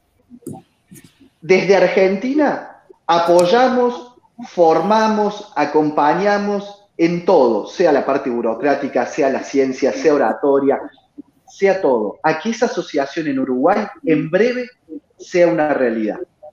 Y es muy triste que toda esa ayuda, que todo ese camino que no fue fácil aprender ni transitarlo como primera asociación en Argentina, no lo podemos lograr con otro argentino. De decir, hey, nosotros ya transitamos lo que es conseguir una personalidad jurídica. Porque no solo se constituyó, se tuvo que reconstituir una asociación, hacer las relaciones internacionales, hacer las relaciones nacionales, mediar con legisladores, tener que ir provincia por provincia, ir al Congreso de la Nación, aprender a generar un propio proyecto de ley. Ese camino lo transitamos y estamos dispuestos a hacer lo mismo como hicimos en Uruguay, en cualquier país o en cualquier provincia eh, de Argentina. Porque esto no son cuestiones personales. Podemos pensar distintos, pero ¿a dónde vamos? A la reducción de daños por tabaquismo. El objetivo, es eso, defender la ciencia que avala al vapeo. De formas distintas, perfecto, con diferentes ópticas, bárbaro. Debatir, incluso discutir, no significa pelear porque al final todos de una forma u otra nos encontramos. No te puede gustar las ideas, la forma de expresarse, la cara de este cuatro ojos barbudo y semicalvo, pero pensemos en el objetivo. Y la crítica siempre es buena, y mientras más seamos, mejor. Bueno, pero ahí viene el punto. Juan, yo tengo, déjame, Agus, Agus, Agus, un minuto, para. Juan, vos eh, yo quiero retomar la pregunta que te hice. Primero, ¿con cuánta gente vos tuviste que pelear para ser presidente de Asobey? Segundo, una vez que fuiste, o sea, ¿cuántos candidatos había para que, se postularon a ser presidentes de Asobey Argentina? Y segundo, una vez que vos fuiste presidente de Asobey, eh, ¿cómo elegiste tu equipo? Y tercero, si en un futuro, haciendo futurología, ¿no? Si en un futuro vos tuvieras que dejar ese cargo, ¿cómo procederías? Bueno, es una historia un poco conocida, no para todos, pero bueno, el fundador de Asobeip Argentina no soy yo, yo solo soy el actual presidente, eh, la fundó Adam Dubove, eh, Adam por cuestiones eh, de índole privada y, con particularidades familiares, eh, tuvo que dedicar su tiempo a su trabajo y a su familia. No me voy a expresar ni extender en el tema porque es su vida privada. no voy a decir que desapareció, pero puso su mente y su corazón donde tenía que estar en ese momento, en un momento muy particular de la salud de un familiar de él. Eh, prácticamente éramos un par de usuarios, un puñado de usuarios que nos acercamos a él cuando vimos la crea que se conformaba ARD de Iberoamérica y vimos que Argentina figuraba en esos países, inmediatamente me comunico con, eh, con RDT, conozco a Francisco Ordóñez Ospina, eh, Pacho el chocolatero, como, como le decimos los amigos, y me deriva con Adam y nos acercamos con un grupo de amigos, con un grupo muy acotado de amigos que dijimos, hey, ¿viste esto? Yo también. Francisco nos facilitó el contacto de Adam y nos acercamos y dijimos, Adam, estamos a tu disposición, sabemos el antecedente internacional de Asobey, si los estatutos y los valores son los mismos, acá estamos. Forjamos una amistad, forjamos un apoyo externo, como el que tienen muchos hoy con Asobey, y por externo, eh, quizás suena, viste, como, como que externo significa etéreo. No, no éramos parte de ese organigrama, pero sí éramos la parte interna, la fuerza de choque, la fuerza de asesoramiento. Eh, él fue muy generoso porque sabía las falencias que tenía. Era un tipo que en cuanto a política y regulación era impresionante, que trabajó en política mucho tiempo, eh, y dejó una buena base, una asociación constituida, una buena idea y abrió una puerta. Y él prácticamente eh, de un día para el otro se fue. Eh, y quedamos este grupo de amigos y dijimos, mientras Adam vuelve, si es que vuelve, ¿qué hacemos? Que no se pierda. Tipo, esas amistades en el viaje de estudios, que no se pierdan, que no se pierdan. Tenemos una base, eh, una base de asociación, eh, teníamos un concepto claro y teníamos muchos proyectos iniciados. Teníamos eh, empezamos a dar nuestros primeros pasos eh, internacionalmente, a conocernos con Roberto Sussman, con Francisco, con Ignacio de Chile, y a conocernos más entre nosotros mismos, que nos unió a Sobel. Y se transformó en una especie de cooperativa, ¿no? Es un término muy, muy popular en Argentina. La sustentamos como una cooperativa, cubriendo la ausencia de Adam. Hasta que llegó el día que Adam volvió. Y Adam dijo, chicos, yo no puedo, me pasa esto. Y nos empezamos a mirar, empezamos a llamar a los colegas internacionales y dijeron, bueno, porque no fueron días la ausencia de Adam, fueron cuatro meses. Dentro de esos cuatro meses hubo muchas miradas de otras asociaciones, de otras ASOBEC, de otras THR, que agremiaba a RDT. Y empezamos a pensar qué hacemos y seguir sustentando esto. Y teníamos una oportunidad grande. Esa oportunidad grande de aprender y de crecer se llamaba Martangueira, mi mentor en reducción de daños, que hoy, perdonen la emoción, y cada vez que la nombre se me parte el corazón, a Diego también. En esa época éramos muy poquitos. No quiero nombrar a, todos los de esa época y saben por qué y me van a entender. Y hago prioridad en Marta. Y depositamos todo en Marta, en su Argentina libre de humo para el 2040, en ayudar al Centro de Investigación de Enfermedades No Transmisibles, de ayudarlos a comprender al vapeo, porque ellos eran ajenos, pero sí tenían a la reducción de daños, nos enseñaron que era la reducción de daños. Y ahí vinieron dos personas. Suena el teléfono un día y era mi querido Ignacio Leiva desde Chile. Hermano, el trabajo de estos meses marcó un camino, marcó valores. No son solo un perfil que gusta. Marcaron una forma de trabajar y hicieron las cosas bien. Y más en esta posición de ausencia del presidente, del fundador. Aprendieron y demostraron que tienen lo que se necesitan. Seguí adelante.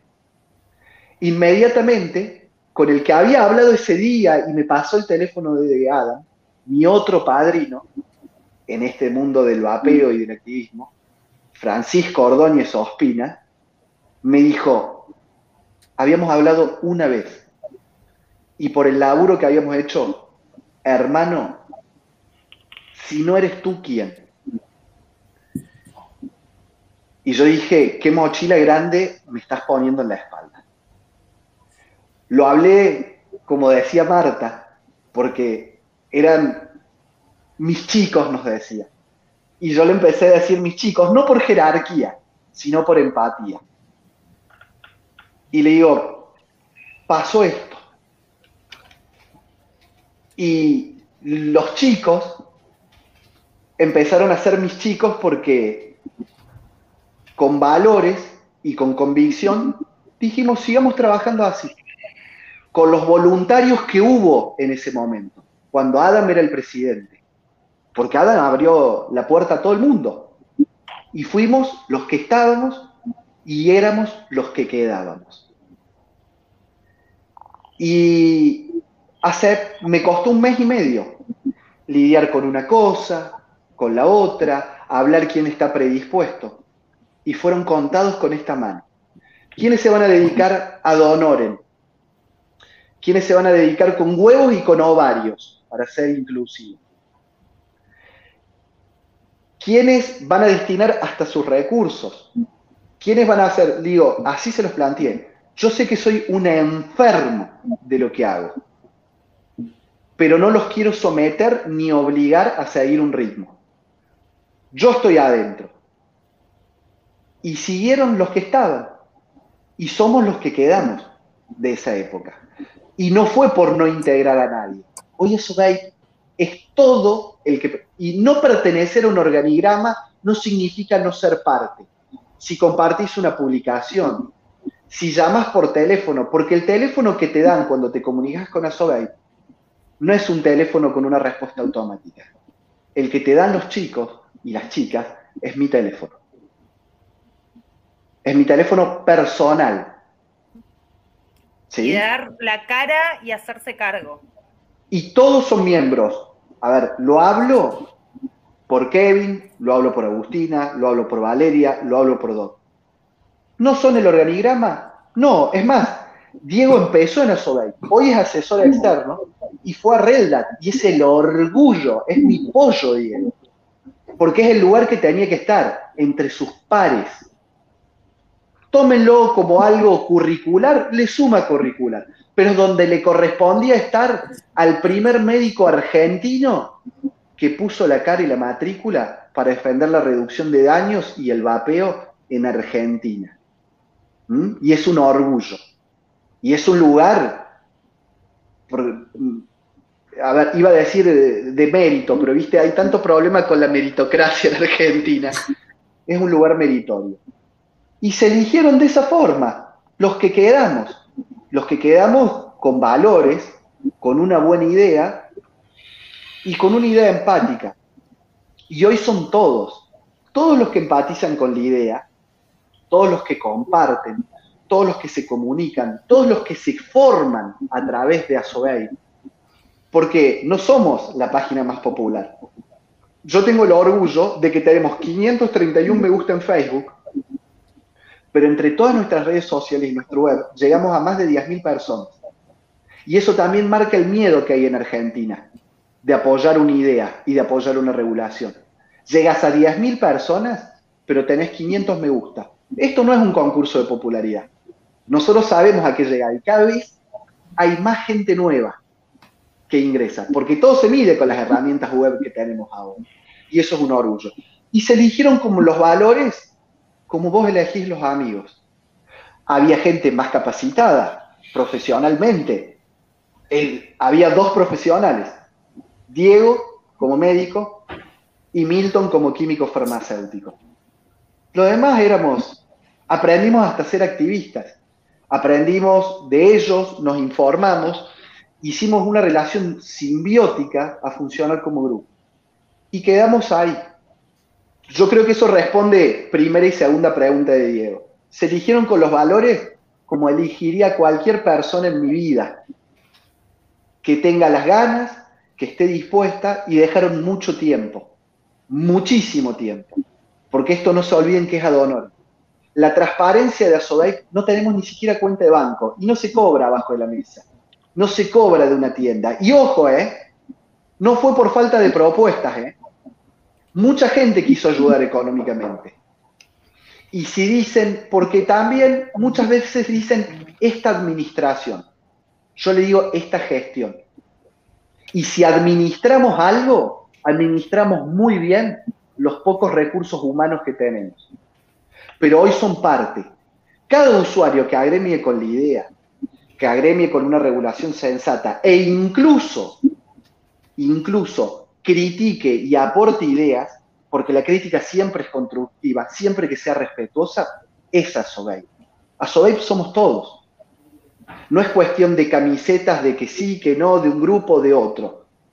El que empatice con la idea, por más que sea tácitamente, silenciosamente, es parte de Asobey.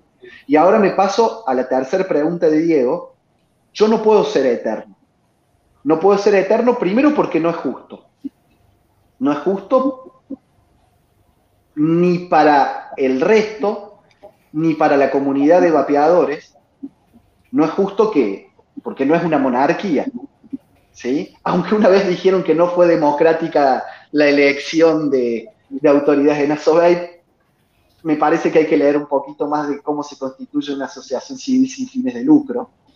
Pero, eh, y no es justo para mí como persona tampoco, porque de esto, y no quiero que suene egoísta, uno deja su actividad privada, porque yo no vivo del aire, dejo tiempo de mi mujer y de mi familia, de mis gustos y de mis tiempos. Eh, no puedo ser eterno capaz que se me estiren un poco más las cosas, los chicos lo saben que yo siempre me pongo una fecha de vencimiento y cuando llegue esa fecha siempre invento un proyecto nuevo o digo, salió algo más grande y me quedo. Pero está abierto el día que haya alguien más capaz y que sea el organigrama, la parte interna de Asobel o la parte externa, considere que hay alguien mejor, y esto no es ser egocéntrico y decir soy the best of the world ni nada de eso. El día que se considere a alguien mejor o más idóneo para el cargo, automáticamente y consensuadamente, porque en SOET se trabaja en consenso con el público interno y externo, yo le doy ese lugar a quien se lo merezca y a quien corresponda. Automáticamente, automáticamente. ¿Sí? Sé que hay, sé que hay personas más calificadas. Quizás Diego lo era en su momento, porque era un médico. Capaz que lo era. Quizás por tiempo, no por falta de ganas. No lo pudo ser. Capaz porque la vida, los caminos de la vida, lo llevaron a Relda. Y hoy su tiempo y su dedicación ad honorem también está ahí. Y por partida doble, porque nos asesora externamente a nosotros también. Porque Diego no está hoy formalmente, pero no se va nunca. Eh, Azoeipe es nuestro hijo. Y Red es eh, un apoyo muy importante también. A ver, chicos. Y el día que, que yo me vaya, no, no haya un candidato, haremos elecciones. El doctor Vapeo se tiene que retirar. Ah, bien, bien, bien. Sí, tiene, tiene, que, tiene que retirar. vamos a dar la despedida, chicos. A ver, me disculpo con ustedes, de verdad que quisiera estar más a tiempo. Felicidades a todos por lo que han hecho, tanto en Argentina como en el resto de Latinoamérica de verdad que, eh, como lo dijeron hace un rato, ¿no? Eh, no en 2018 no había médico. no sé si está bien que lo diga o no, pero eh, nada más estaba yo. Saqué la carga, hice en un cuadrito de Instagram, doctor Vapeo, y aquí un médico, y pongo, sí, yo sí soy médico y por eso me llamo doctor Vapeo. Este, pero la diferencia está en que Hoy en día hay más herramientas, hoy en día hay más gente, pero lo más importante, hoy en día estamos haciendo lo correcto y nos estamos informando más. Desde el punto de vista médico, es, lo que es vapeo es medicina basada en la evidencia. Y, eh, y el vapeador es un usuario informado, así que eh, parte de lo que hemos hecho y de lo que han hecho es distribuir la información y de verdad que agradecemos mucho con eso. Eh, tengo que me despido de ustedes, gracias por la oportunidad Gracias por la invitación.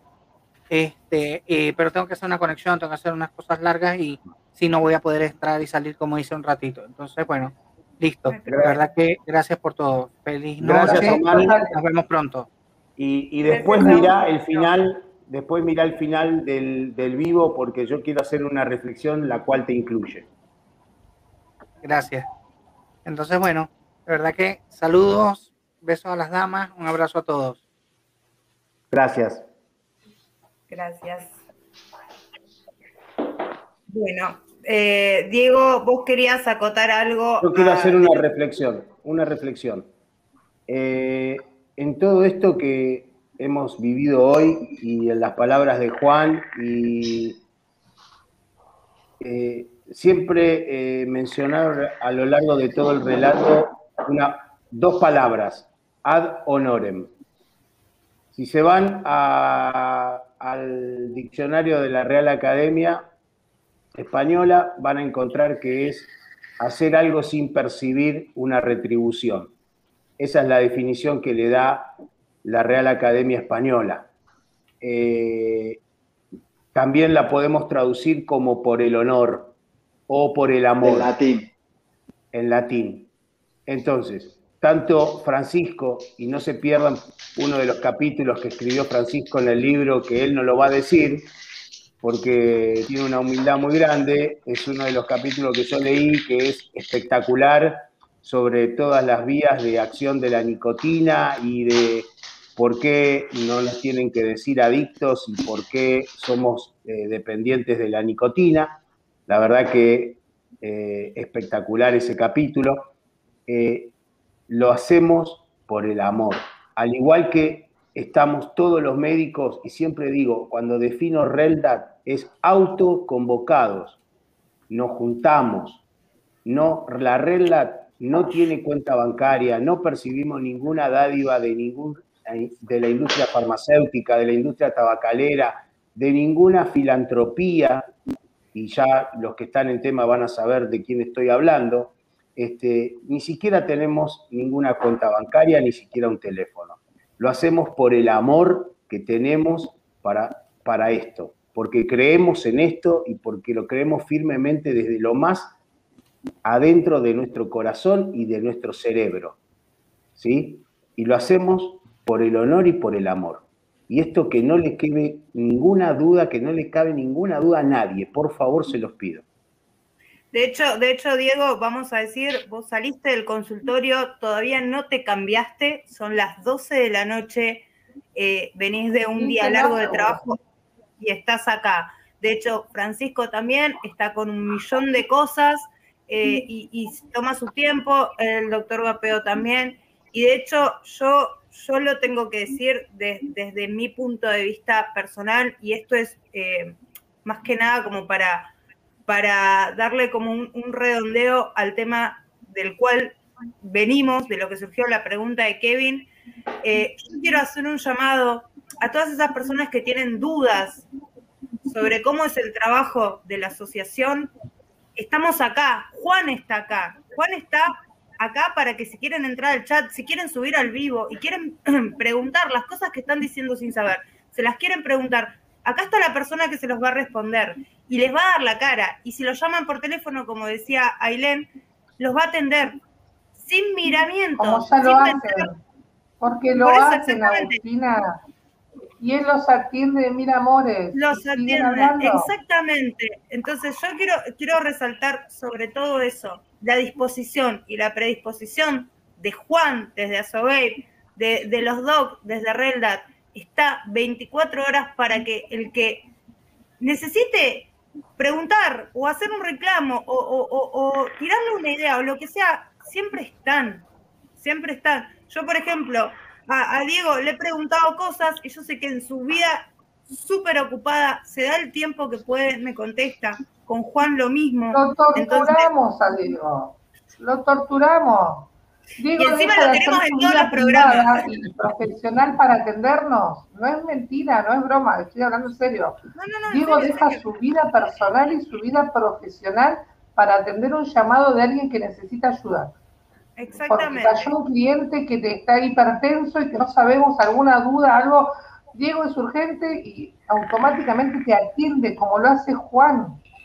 Juan lo llamas a las 3 de la mañana, está durmiendo, levanta un teléfono ¿qué pasó? Está pasando esto, listo, yo te explico, yo te ayudo, él se levanta, se hace un té, soy testigo. De hecho, de hecho ahora Juan va a comentar algo, va a comentar algo que, es bastante, no, bastante no, es demasiado importante, yo estoy súper feliz, eh, va a comentar algo eh, y, de hecho surgió de, una cuestión de que surgió una noticia y, hablamos con, él, él se puso a laburar y, eso es el amor por lo que uno hace. Eh, yo creo que acá, todos los que estamos acá, han, de hecho, Kevin y, el Team Babe no cobran mango para hacer un programa, buscamos informar. Entonces, ellos están para lo mismo. Juan se puso un súper laburo a la espalda, ya está ya está súper aclarado que es Adonorem, deja la mitad de su vida, de hecho, a su mujer todavía no le ha puesto fecha de matrimonio, que la está reclamando en el chat. ¡Oh, Juli! Eh, entonces, bueno... Eh, y vuelvo, y vuelvo, ya se dijo, ya se dijo porque se dijo, pero vuelvo y le reitero a todo aquel que esté disconforme con la asociación, que se hagan ellos una asociación y ayuden como lo está haciendo Sobey. No, hay ningún problema mientras...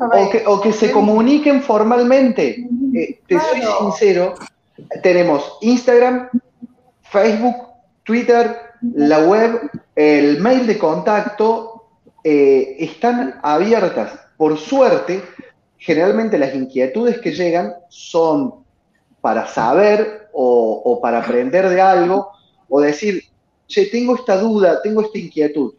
A veces te consultan hasta por dónde comprar una resistencia. Le explicamos que el fin nuestro no es ese y lo derivamos a, un grupo o a una de las tantas comunidades que hay que, los puedan asesorar porque no es nuestra función pero las inquietudes que han surgido en las provincias de estados regulatorios, hey, salió esta noticia en el diario, hace poco, eh, bueno, incluso debatimos con Infobae, no me dieron derecho a réplica, eh, pero fue un debate muy, muy entretenido plantarle bandera a un medio como Infobae, que es el principal detractor del vapeo en Argentina. Medio desinformativo medio totalmente desinformativo y cobarde, porque casualmente cada noticia que saca Infobae no tiene una particularidad. No pone el autor. Las fuentes que, que les conviene y no tiene firma, no tienen ni autor, ni periodista, ni editor responsable a cargo.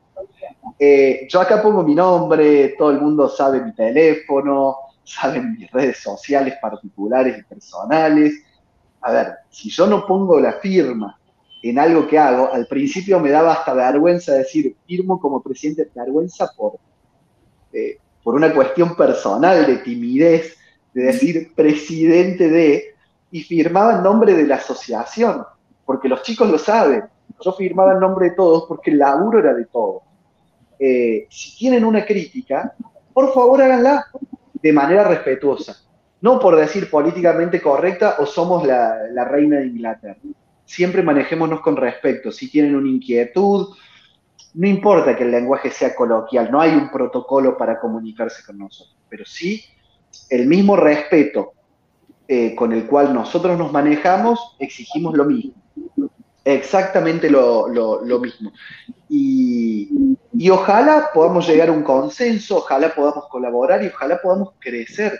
El vapeo está muy unido. No, no, es que estuvimos desunidos. Me parece que no nos conocíamos. Hoy nos estamos conociendo, nos hacemos nuevos amigos. Como los, porque los seis que estamos ahora, antes éramos siete, son nuevos amigos que nos regaló el mundo del vapeo, nacional e internacionalmente. Ahora, hubo una evolución más allá de la unión y de conocernos entre todos los vapeadores internacionalmente, hubo una evolución grande. El empoderamiento de la mujer en el vapeo. La inclusión, la inclusión de la diversidad de género después del empoderamiento de la mujer, no por menor importancia, ojo, acá no hay un orden, fueron cosas que se fueron dando. la inclusión de género, de nuevos espacios, eh, la tolerancia, la no discriminación, no solo en el mundo del vapeo, sino en la vida. Eso nos ha hecho evolucionar como comunidad de, Está bien, nos estamos yendo por las ramas de cualquier cosa. No, pero, yo te voy a decir algo muy claro, Juan. Hablas de evolución. ¿Qué pasa cuando hay algo en, en este mundo no evoluciona? Muere. Se extingue. Porque si no seríamos todos cromañones. Si no evolucionás, te extinguís. Entonces, el vapeo está evolucionando a un ritmo exponencial. Está evolucionando en la ciencia. Hay más de 10.000 estudios ya eh, de sobrevapeo, están e, evolucionando todas las asociaciones, está evolucionando cómo se tratan los temas, están evolucionando más lentamente los políticos, está evolucionando hasta el tabaquismo mismo, hasta las grandes empresas de tabaco hoy están comprando farmacéuticas porque tienen que porque vieron que tienen que evolucionar, porque si no se mueren. Entonces, si una asociación no evoluciona y no crece, se muere, queda en el olvido. Estamos funcionando como una red neuronal. Es impresionante. A ver, la creación de ASOVEI para Argentina, hablemos propiamente del país. El nacimiento de una asociación en Argentina inmediatamente pasa a integrar una asociación más grande, que es un conjunto de asociaciones iberoamericanas que a su vez pertenecemos a World Vapers Alliance, que nos termina de conectar con Estados Unidos, Asia, Pacífico y África. Y a su vez, muchas, y a vez próximo a, pertenecer a INCO. Ya salimos del mundo netamente del vapeo, cuando cubrimos todo el mundo, a una asociación de consumidores de nicotina. Y a su vez nace esta red de profesionales latinoamericanos en conjugación y en concordancia con una plataforma europea. O sea, Latinoamérica y Europa están en igualdad de condiciones y en comunicación. Y todos, porque, a ver, como yo lo conozco a Francisco, al Doc, ni hablar, al Doc de la vida, pero ¿cómo nos conocemos con Francisco? Del trabajo, de la unión y de la comunicación. Y en esas mesas de trabajo, de ciencia, de activismo, de un montón de cosas, y está el colombiano, el argentino, el peruano, el boliviano, el mexicano, el español, algún que otro brasilero, de vez en cuando viene un portugués, un polaco, y todos por el mismo fin, y todos funcionando sinérgicamente, y llegas a la conclusión, a ver, mi, yo adoraba en español a Roberto Suchman y a Carmen Escrib. Y sentarte en una mesa de trabajo, y con estos dos doctores también, y como el único activista sin un título de, científico o, de médico, y poder hablar y que esos profesionales de la ciencia y de la medicina respeten la opinión y los puntos de vista y que entre todos generemos algo más grande, es impresionante. O sea, que dos tipos con un título universitario de peso como estos dos médicos y los demás integrantes de esa mesa de trabajo, y uno, viste, hasta tímidamente participando, yo, eh, eh, todo el mundo se rayó porque yo levantaba la mano, era el único levantaba siempre la manito ahí como, como el, que, el alumno que se siente en primera fila. Fue un gusto. Y lo que yo he aprendido directa o indirectamente de todos estos profesionales, eh, esa generosidad. A ver, esto, y discúlpenme por, hablar con Lunfardo, estos dos tipos eh, no, no, dijeron me voy al consultorio, chau. El after de las reuniones de trabajo son tan enriquecedores y no me esquinaron nunca, nunca capacitar a un activista que de rebote por la vida o por mérito terminó en esa mesa de trabajo. E, eso, el, valor de tomarte el tiempo, de capacitar a alguien, en vez de empatizar con colegas, cagarnos de risa, si no entendí algo, me lo explicaron. Yo quizás tenía una facilidad por estar siempre vinculado al mundo de la medicina por la familia, lo que sea. Nunca me esquinaron en capacitación de nada. Y ese valor transmito yo también. Igual, igual quiero aclarar, porque él no lo va a decir, él, no, a ver, él, él. El que está allá, de, allá el, de barbita. En la otra punta, eh, él también nos ha enseñado, y lo quiero decir, porque yo de, activismo tampoco sabía nada, y de todo esto tampoco sabía nada. Y che, ¿y quién es fulano y mengano que salen a... mirá, este es esto, e, este es lo otro así hemos aprendido a nivel internacional de, gente que yo en mi vida supe quién era, que empecé a ver, a leer, a seguir quiénes eran. Y hay, hay otro mundo más allá del río de la Plata. ¿Sí? Hay otro mundo más allá del río de la Plata. No sé si es mejor o peor, pero hay otro mundo. Y tenemos que salir, salir de este río de la Plata y empezar a codearnos porque eh, todo, eh, cuando uno deja de aprender es porque estás muerto. ¿Sí? Y todos aprendemos permanentemente, siempre. Yo, Diego... y a mí no se me cae ningún botón por decir, yo aprendo todos los días. Aprendo de mis colegas, aprendo de mis amigos, aprendo de mi entorno, aprendo de los científicos, aprendo de todos. Es más, yo les voy a comentar algo que eh, nosotros cuando hicimos el, mini congreso, eh, por una cuestión personal, que Francisco no pudo estar, yo le pedí permiso para poder hablar el tema que a él le tocaba hablar. Y que no podía un honor que un grande como usted exponga ese tema. Pero, a ver, eh, ese es el respeto que tenemos en la RELDA.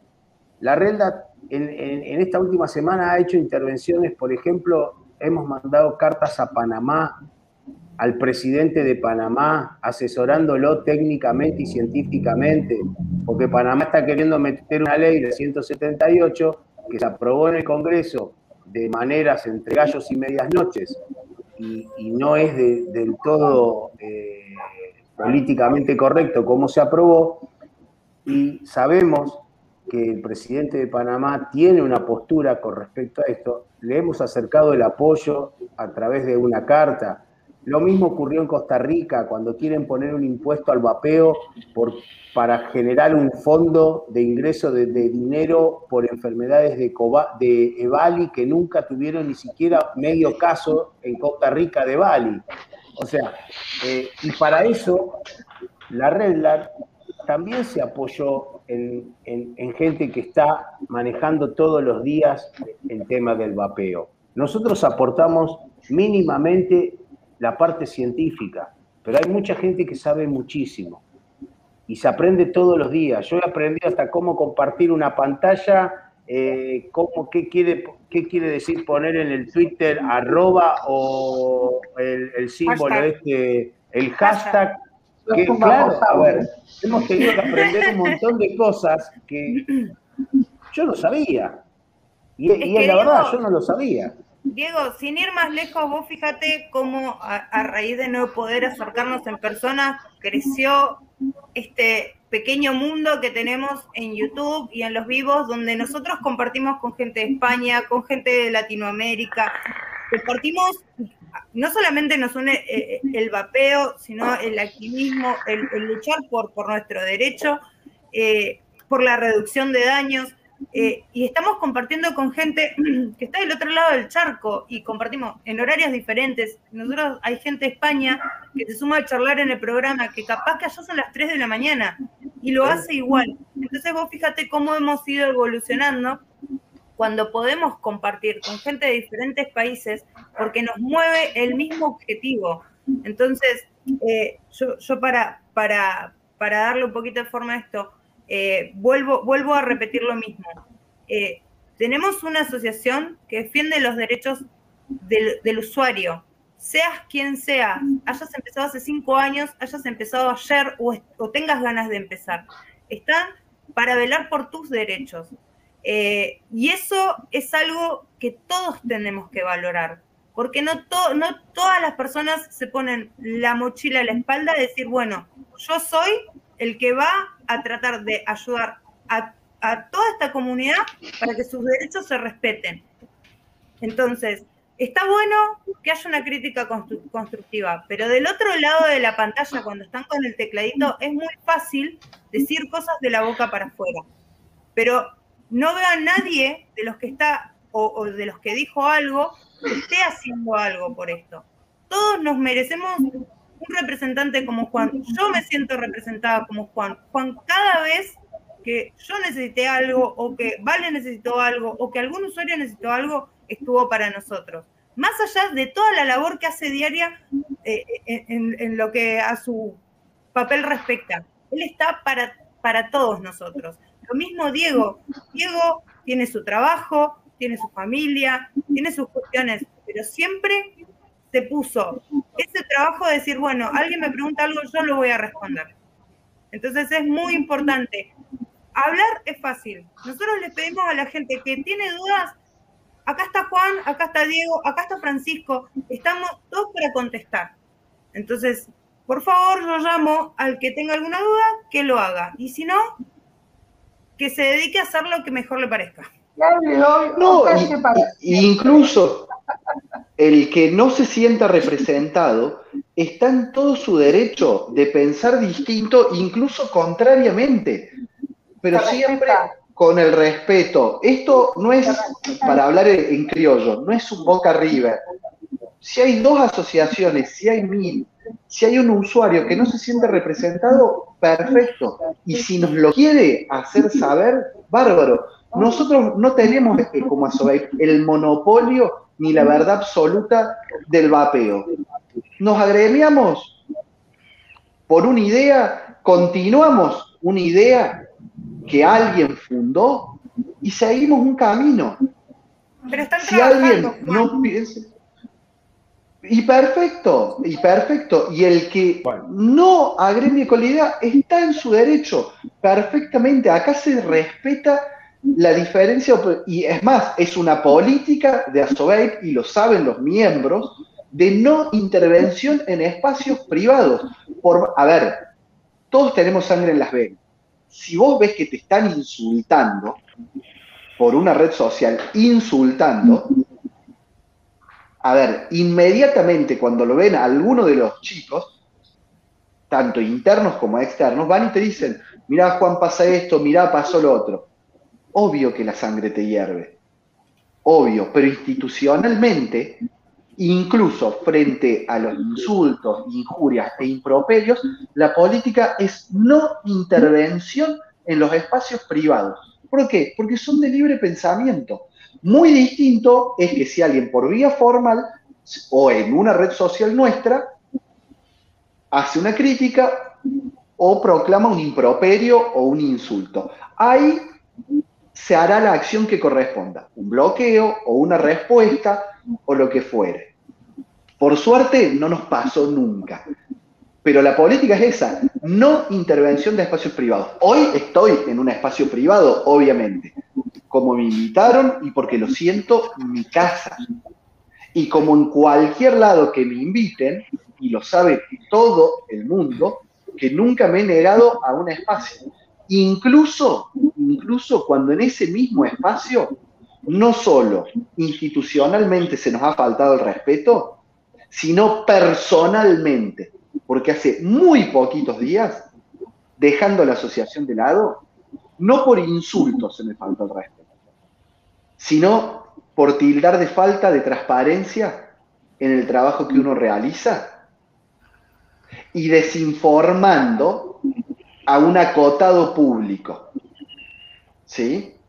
Hay gente que se dice ser empática, conocida e incluso amiga mía a nivel personal, no, no voy a dar nombres ni tampoco le voy a dar mucha entidad al tema porque no pesa, se me faltó el respeto.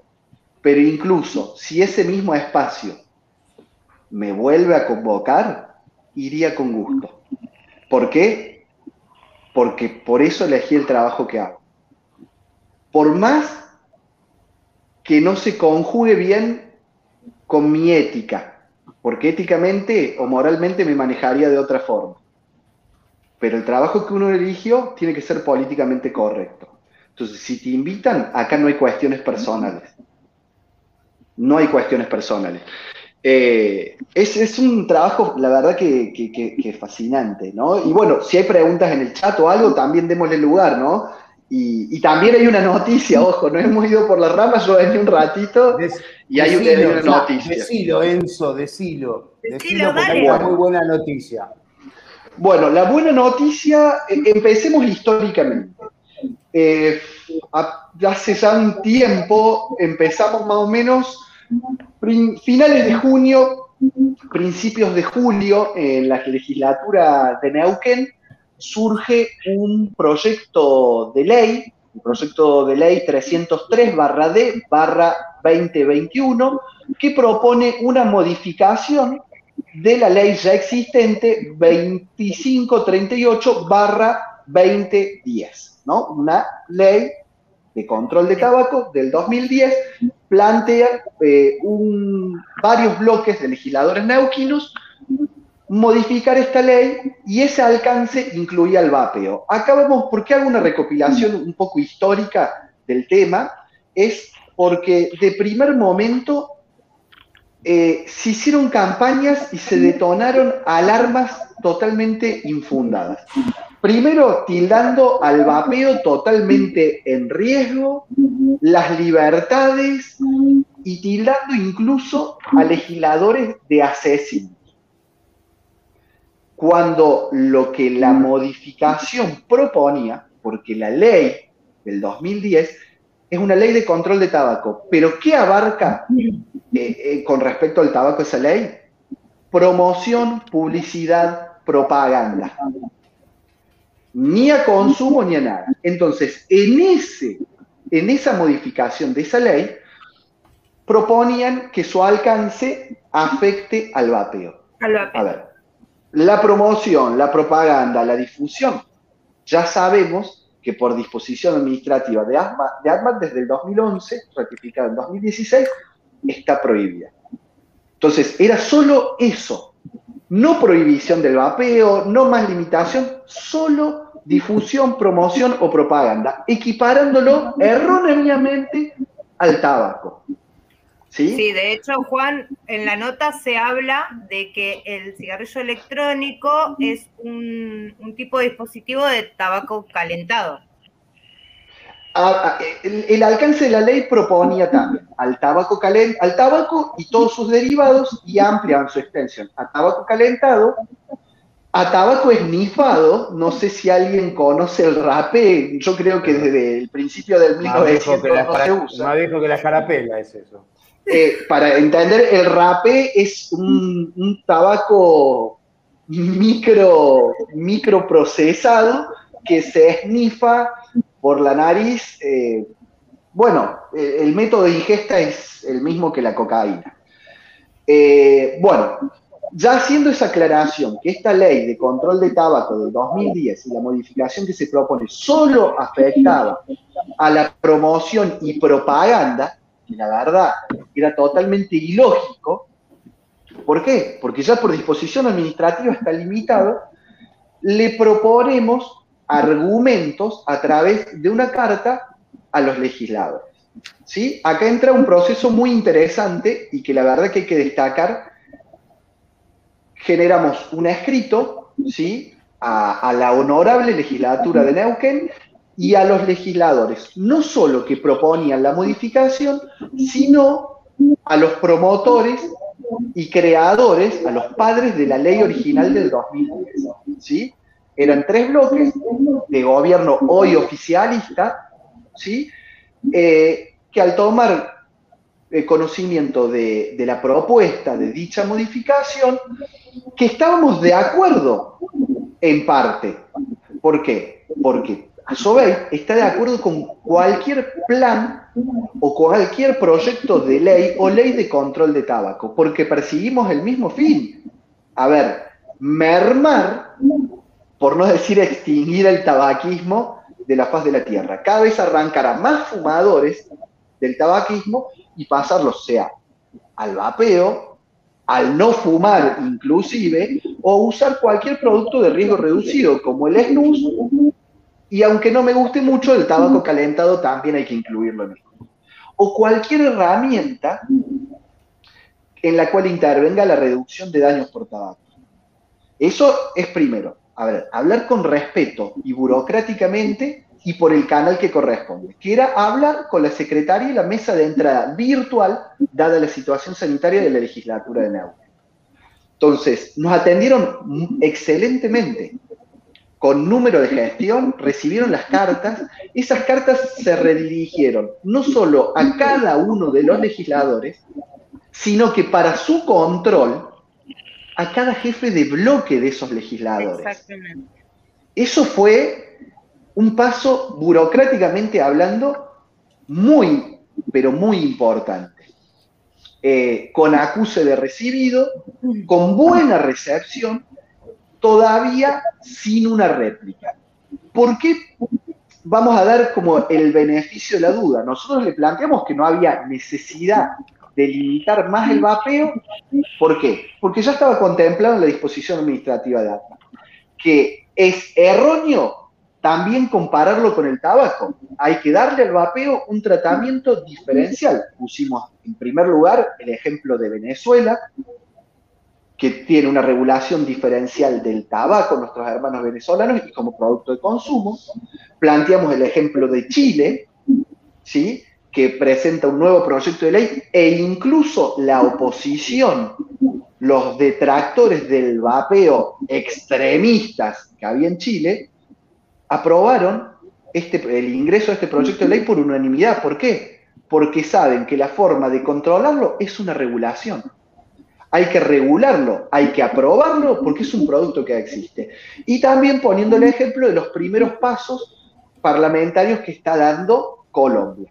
Todo eso le damos para plantear y abrir el escenario a estos legisladores neutros. No hay que comparar vapeo con tabaco, para decirlo simple, ¿no? Fue mucho más extenso, la carta ahí está en un link, hay que darle un tratamiento distinto y hay que pensar en una regulación. No importa a nivel nacional. Quizás una provincia como Neuquén puede ser la precursora de algo muchísimo más grande. ¿sí? Y que ese mismo bloque, o tres bloques, eh, para, ser exactos, a ver, si bien son diputados eh, provinciales, pertenecen a agrupaciones políticas y partidos políticos mucho más grandes y de alcance nacional. ¿sí? Eh, y eso es importantísimo. Es un paso muy grande. Damos el beneficio de la duda que no hubo todavía una réplica de parte de los legisladores. ¿Por qué? Porque la legislatura justo entró en un receso. Pero fue recibida y, buena, y bien recibida. Ojalá este proyecto de ley no incluya el vapeo. Ojalá, la idea es esa. Y que podamos empezar a plantear un escenario regulado en nuestro país, sea desde una provincia. Nosotros pensamos que iba a ser un escenario muy negativo, porque Neuquén tiene una particularidad como la provincia de Córdoba. Es unicameral. O sea, lo que se decide en diputados no es que pasa a senadores, es se decidió, se aprobó y no hay tutía.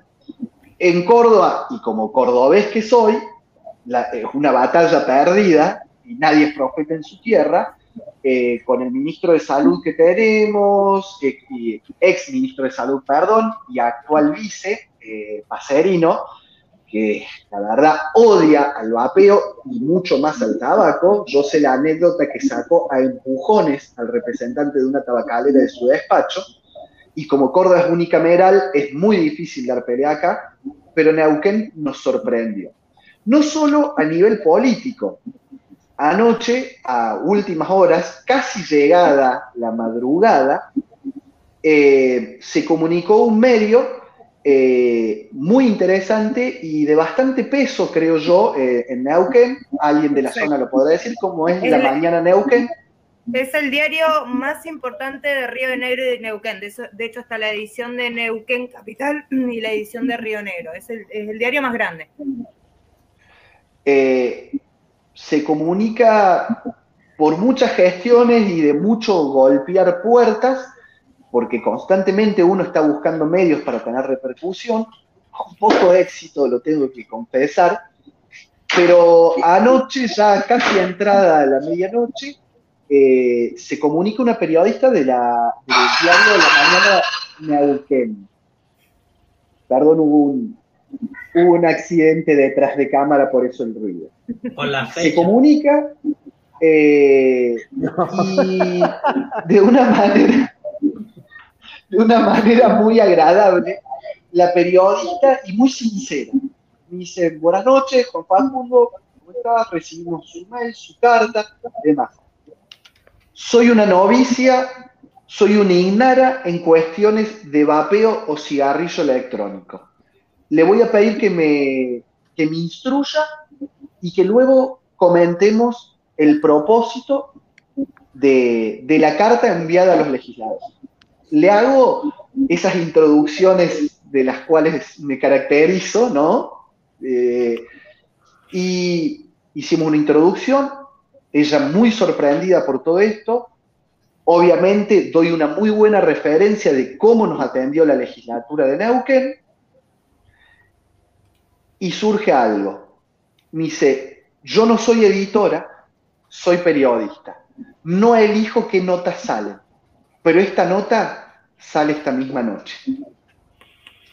Yo abro los ojos, sorprendido, y alrededor de la una de la mañana terminamos la entrevista periodística y en horas de la madrugada se publicó. Cuando ellos lo replicaron, empezaron a replicar no solo en su web, sino en sus redes sociales, empezamos a hacer eco en nuestras redes sociales, agradeciéndole y mostrándolo. La verdad, una nota muy interesante, una nota de peso, con una carga política grande, porque la verdad no hubo ningún tabú, no hubo ninguna limitación en algunas palabras, si bien en la nota original, cuando ustedes la leen, hubo algún error que yo se lo atribuyo al autocorrector, que en vez de vapeadores eh, como dispositivos se autocorrigió como vapeos, ya lo hablé con el editor y ojalá lo, lo corrijan, en nuestra web me tomé la libertad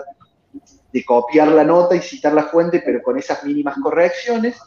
Pero es una nota que tiene una carga políticamente muy grande. El medio se comprometió a, tener injerencia a nivel político con, esta carta enviada a los legisladores, que es algo que, se agradece mucho, eh, que es atípico también, y porque también pasaron cosas, o sea, yo hablé con todos los medios que pude conseguir contactos de Neuquén. Muchos no respondieron, otros pidieron dinero, no vamos a destacar ni, eh, ni escrachar a nadie. Qué raro. Y este medio se acercó, sí, pidieron entre 20 mil y 90 mil pesos a una ONG sin fines de lucro, eh, porque esa es la realidad. Y ah, el diario más popular se contactó de manera empática, se capacitó para hablar del tema y sacó una, un artículo impresionante. No solo sin edición de todo lo que uno relató, de todo lo que uno lo capacitó, sino con agregados, se animaron a citar a un legislador y a un artículo que ellos mismos habían hecho con este legislador. Eso es compromiso y conciencia política. De hecho, Juan, eh, no sé si vos viste que en la parte inferior de la nota ellos suelen hacer una especie de votación con respecto a lo que al público le parece la nota. Y si ven... Lo tengo. Bueno, de hecho dice 10% me interesa, 55% me gusta, 12% me da igual, 6% me aburre, 17% me indigna. Eso quiere decir que a nivel de llegada a público ah. hubo muy buena aceptación. Y yo, la verdad, como neuquina, eh, hoy para mí la noticia, cuando me lo comunica Vale y, Juan, eh, para mí fue una alegría, le dije a los dos, me alegraron el día totalmente, eh, porque aunque no parezca quizás mucho, para nosotros es un paso muy importante. El hecho ya de que la carta se haya aceptado, de hecho también hubo un tratar de comunicar este, a este legislador con Juan para que le acercara la información que necesitaba. y el hecho de que se haya aceptado la nota y que de hecho se haya replicado en un medio tan importante para la provincia como es este diario, es sumamente importante para nosotros. Así que vuelvo a repetir, muy agradecida por el trabajo que hace Juan. Y, miren el contraste. O sea, se cita no solo un legislador que participa activamente de control de tabaco, este legislador es médico. Y se cita un párrafo y un link de él. Y se jugaron con una página muy amplia por una asociación de consumidores de vapeadores que era ajena a ellos, totalmente desconocida. Se jugaron de una manera que ojalá otros medios se hagan eco. Muy importante. La verdad es que, eh, siempre ver estos avances es muy esperanzador. Eh, de hecho, eh, yo, yo, voy a citar, Juan cuando se comunica con la periodista, le pasa números y datos de, lo que es a nivel de la provincia, a cuántas personas puede llegar a ayudar. Y de hecho la periodista, uy, se ve medio raro, De hecho, la, periodista no los omitió y los puso dentro de la nota. Entonces, ahí hay mucha información vertida de, lo que habló con Juan y eso, eh, vuelvo a decir, es súper importante. Dice Rafa, es un paso muy grande, no lo vean como poco que un medio de comunicación saque una nota sin sesgo, no lo, no lo hemos logrado encontrar todavía. Exactamente, Rafa. Eh, de hecho, ahí está el link. Un aplauso para, este logro, la verdad. Eh, bueno, yo estoy muy contenta, dado que, vivo en la provincia. Eh, y lo que más me, pone contenta es el hecho de ver que, la, que los legisladores no se cerraron y, aceptaron recibir la nota. Así que, eh, bueno, no sé, Juan se, le colgó por ahí capaz un poquito el internet. pero bueno, ahora está que poniendo la fecha, está poniendo la fecha. Está discutiendo la fecha con Miguel. Está diciendo, basta con la fecha, ¿qué les pasa? Si quieren casar, cásense ustedes. Hoy le agradecí de corazón cuando surgió lo de este proyecto de ley. Eh, a ver, a mí me, me bajoneó un poco, lo hablamos con Vale, eh, me bajoneó un poco porque dice, hubo otra vez con este tema, otra vez nos quieren meter acá. Eh, entonces, bueno, yo le escribí al diputado que impulsó, me mandé al frente, dije, mirá, lo que estás diciendo, te paso el teléfono la página de la asociación para que te informes, están a disposición tuya para lo que necesites, te van a acercar la información que, necesites para hacer este proyecto. Juan me dijo, pasale los datos, estoy disponible. Eh, y, ver que todo, todo eso terminó en esto, la verdad que para mí hoy me explotaba el corazón, le digo, vale, me puse a cocinar con música, me puse contenta, bailaba, bailaba porque la verdad que es enorme. Eh, y de hecho, bueno, a los que quieren ir a ver la nota, muchos de mis clientes, que bueno, que son de acá, eh, dejaron su pequeño testimonio para, para, para, darle más empuje a la información que hay en la nota. Así que, que el que quiera puede ir a, a dejar su testimonio. Somos muchos, eh, tenemos mucho para contar. ahí viene Juan. Vamos, Juan. Te revolearon un plato. Se me había caído internet y no ponía, como tengo horizontal el teléfono, me tapaba la solapa de entrar al estudio. Y yo pensaba, Kevin no me habilita, Kevin no me habilita. Y era yo el que no tocaba el botón, una estúpida. A ver lo que dice Sergio. Neuquén cuna de piqueteros y gran paso en el vapeo. Ojalá claro que, Claro que sí. Bueno, Juan, eh, listo, volvió Rafael. Ya puede poner fecha. Juan, yo te quiero decir algo y no te molestamos más. Te están torturando y acosando con el tema de la fecha.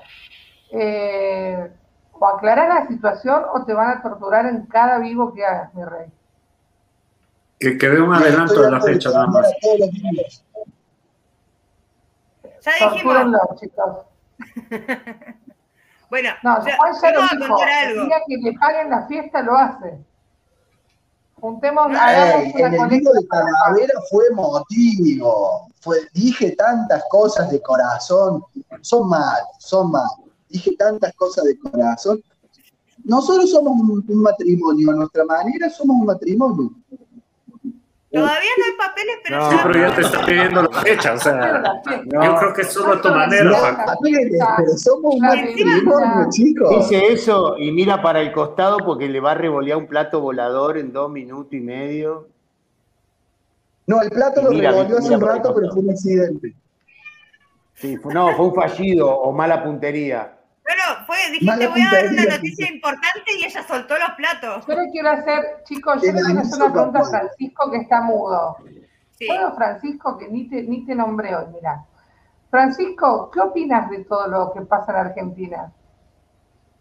De todo lo que pasa en Argentina, después de haber pasado también un tiempo allá y tener la, la grata satisfacción de ser un eterno enamorado de Buenos Aires y haber vivido un tiempo ahí, me parece un, paso grande el que están dando. El hecho de que dejen de perseguirles como criminales, porque no encuentro otra mejor expresión, el perseguir como un criminal, como quien está vendiendo cocaína en la calle. Que te den un paso hacia una regulación que espero y aspiro que sea justa. Eso es lo que más me preocupa, porque veo que van dando pasos, pero me preocupa que sea justa, regular y perfecta, o lo más cercano a la perfección.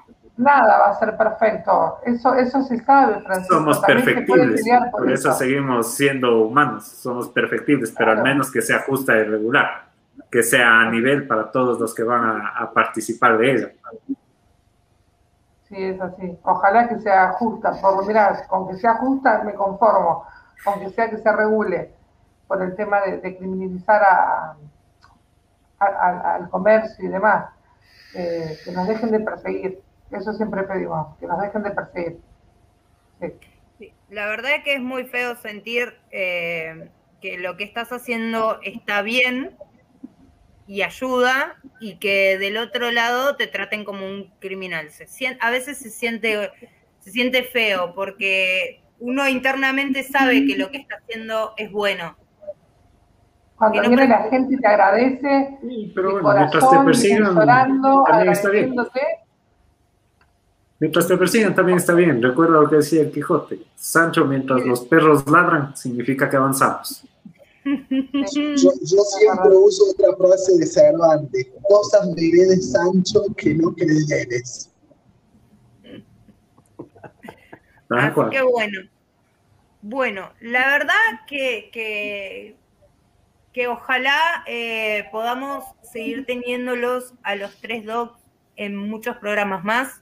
Como verán, eh, los estrujamos. El primer bloque fue sacar información. Yo me saqué todas las dudas que tenía, los chicos del chat también. Eh, la intervención de Juan eh, creo que, fue en un momento oportuno para todos. El hecho de, que Juan contara también parte, parte de lo que quizás los de afuera no ven, parte de la historia de su, de su llegada a la asociación, eh, explicar un poco cómo, cómo, es el trabajo y, qué, qué, es lo que se, se, trata de lograr, también es muy importante, porque quizás a veces hablamos de la asociación, ASOAPE, SOAPE, eh, pero no se ve la parte interna. Hay que aclarar una cosa muy importante. Todos, desde los docs, eh, ah, desde los docs hasta, hasta la gente que está dentro de, de ASOBAPE, eh, somos todas personas, eh, quizás todos tienen su trabajo también, todos tienen familia y, el hecho de, robar parte de ese tiempo eh, para dedicarse a este, este trabajo y a este objetivo en común, yo la verdad que los aplaudo. Y, sinceramente yo me siento representada por Asobape. creo que Vale también, Kevin también, muchos de los que hay en el, chat lo, dijeron.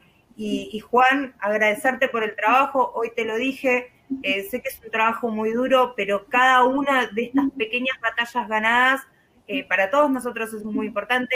Hoy, de hecho, cuando estabas hablando, medio que, que, me aflojaste un poco el, lagrimal, porque yo entiendo que, quizás vos también dejas muchas cosas de, tu día a día.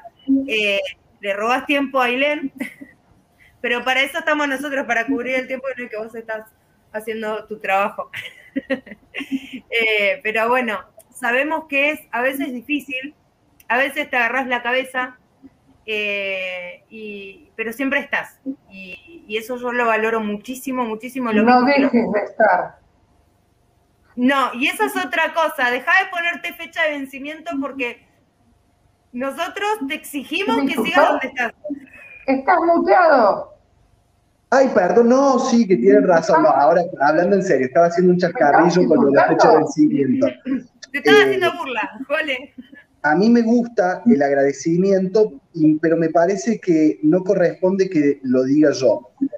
Yo, cada vez que alguien dice gracias por el trabajo de la asociación, eh, le doy la misma respuesta que le di a Agustina hoy si ella tiene el teléfono a mano, que lea la respuesta, porque esa siempre va a ser. Yo les voy a Mientras Agustina lee eso, yo quiero aclarar que es cierto, no es gratis el trabajo de Juan. ¿Sí? Él pone su cabeza, pone su corazón y pone su cuerpo. Y eso no es gratis porque todos eso después le terminan pasando factura. Y él no lo va a decir, pero su cuerpo le termina pasando factura. Que, que lo reproduzca? No, no, no, porque va a ser muy cordobés. Bueno, primero hago un, paréntesis.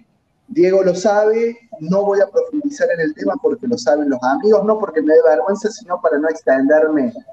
Pero mi ausencia de muchos vivos y de muchas cosas son por cuestiones derivadas de, salud y mayoritariamente de estrés y, agotamiento. Hoy no quise dejar de estar cuando, cuando me llamaron los chicos y la respuesta que le di a Agustín y que le voy a dar a todo el mundo que sea agradecido es al contrario. Eh, es, los agradecidos somos nosotros por el apoyo que nos dan y para eso estamos. Eh, a ver, eh, ustedes como médicos, ustedes como tiendas, se merecen, una, los médicos se merecen un aplauso, ojo. Pero, no, pero ustedes agradecimiento. pero uno trabaja a conciencia y responsablemente. Y para eso estamos. A mí no me nace otra cosa que cuando nos dicen gracias es no hay nada que agradecer. Para eso estoy y estamos. Porque no importa la jerarquía ni el escalafón, porque ahí yo no, en el banner no pongo presidente. Yo quizás soy un coordinador, soy una cara un poquito más visible. Esto es una asociación una asociación en consenso. Todos se toman, no hay ni mesa chica, ni mesa grande, ni más o menos, ni grupos aparte, ni nada. Se toma en consenso. Y se toma en consenso inclusive con los que no son internos de ese organigrama. Porque por ahí te llaman de una provincia o vas a intervenir en una provincia, porque no todo el mundo hace la scouting de legislaturas, de Congreso de la Nación, diputado, senador. Por ahí nos ha tocado intervenir en alguna provincia, como, no sé, Misiones, como Chaco, y con los pocos conocidos que tenemos, o los que se acercan, porque presentamos, che, hay tal proyecto de ley en contra del VAPE, que a favor. Desgraciadamente hubo pocos y se dio truncado el de regidor, que lástima, pero sigue en pie, vamos a ir con eso. No con regidor, pero bueno. Y hablamos con gente de la localidad o presentamos un proyecto de ley con el que mandó un mensaje o algo. Lo mismo consultamos, podemos ir por este lado, ¿les parece que la manera de entrar a la provincia es directamente por la burocracia, por la política, podemos entrar por medio, podemos entrar legalmente? Entonces vas generando todo eso, porque no es ni la verdad absoluta o me manejo como quiero. Cada provincia tiene sus particularidades, como también nos ha pasado, uno hace la scouting del 1 al 10, en las legislaturas o en el Congreso de la Nación. Y capaz que el día 15 o media hora después que vos hiciste la búsqueda, surgió un proyecto de ley en contra del vapeo y nos ha informado un usuario. Mira, con el proyecto, y esto vamos a ser sinceros, con el proyecto que originalmente era de Ocaña, pasó a regidor, después a Jeter y ahora queda en manos de Arce y Ávila como cofirmantes, vamos a ser sinceros, nació del Team Bake Latinoamérica el contacto. Nosotros trajimos e informamos a los argentinos, hay un proyecto de ley para regular a favor del vapeo laxo y nos convenía que fuera laxo, porque mientras menos limitante sea, más libertades personales vamos a tener y más fácil de promulgar es, porque ojo, promulgar una ley, tanto en su realización, creación, tratamiento y puesta en marcha y control, es dinero que tiene que salir del Estado. Entonces, nosotros planteamos un proyecto de ley, hey, existe esto en nuestra búsqueda se comunicó el Tano, se comunicó Kevin, se comunicó Marina en ese momento, que era miembro del team, y dijeron, hay esta oportunidad. Yo le digo, yo me comuniqué por mail y vía formal con la diputada Ocandi. Ah, no, yo soy re cara dura. Al el teléfono y le mandé un mensaje. Si me atendió a mí, animate que te atiende a vos. Y así nació el contacto con los diputados nacionales. Entonces, el Team Bank es Asobey, no solo en su apoyo, no solo en su trabajo o por agremiar una idea, ayudaron y colaboraron y fueron parte, lastimosamente se ve involucrada en este escándalo político la creadora del proyecto. Lo deja en manos de dos firmantes que ojalá lo continúen y no dejen que se caiga ese proyecto.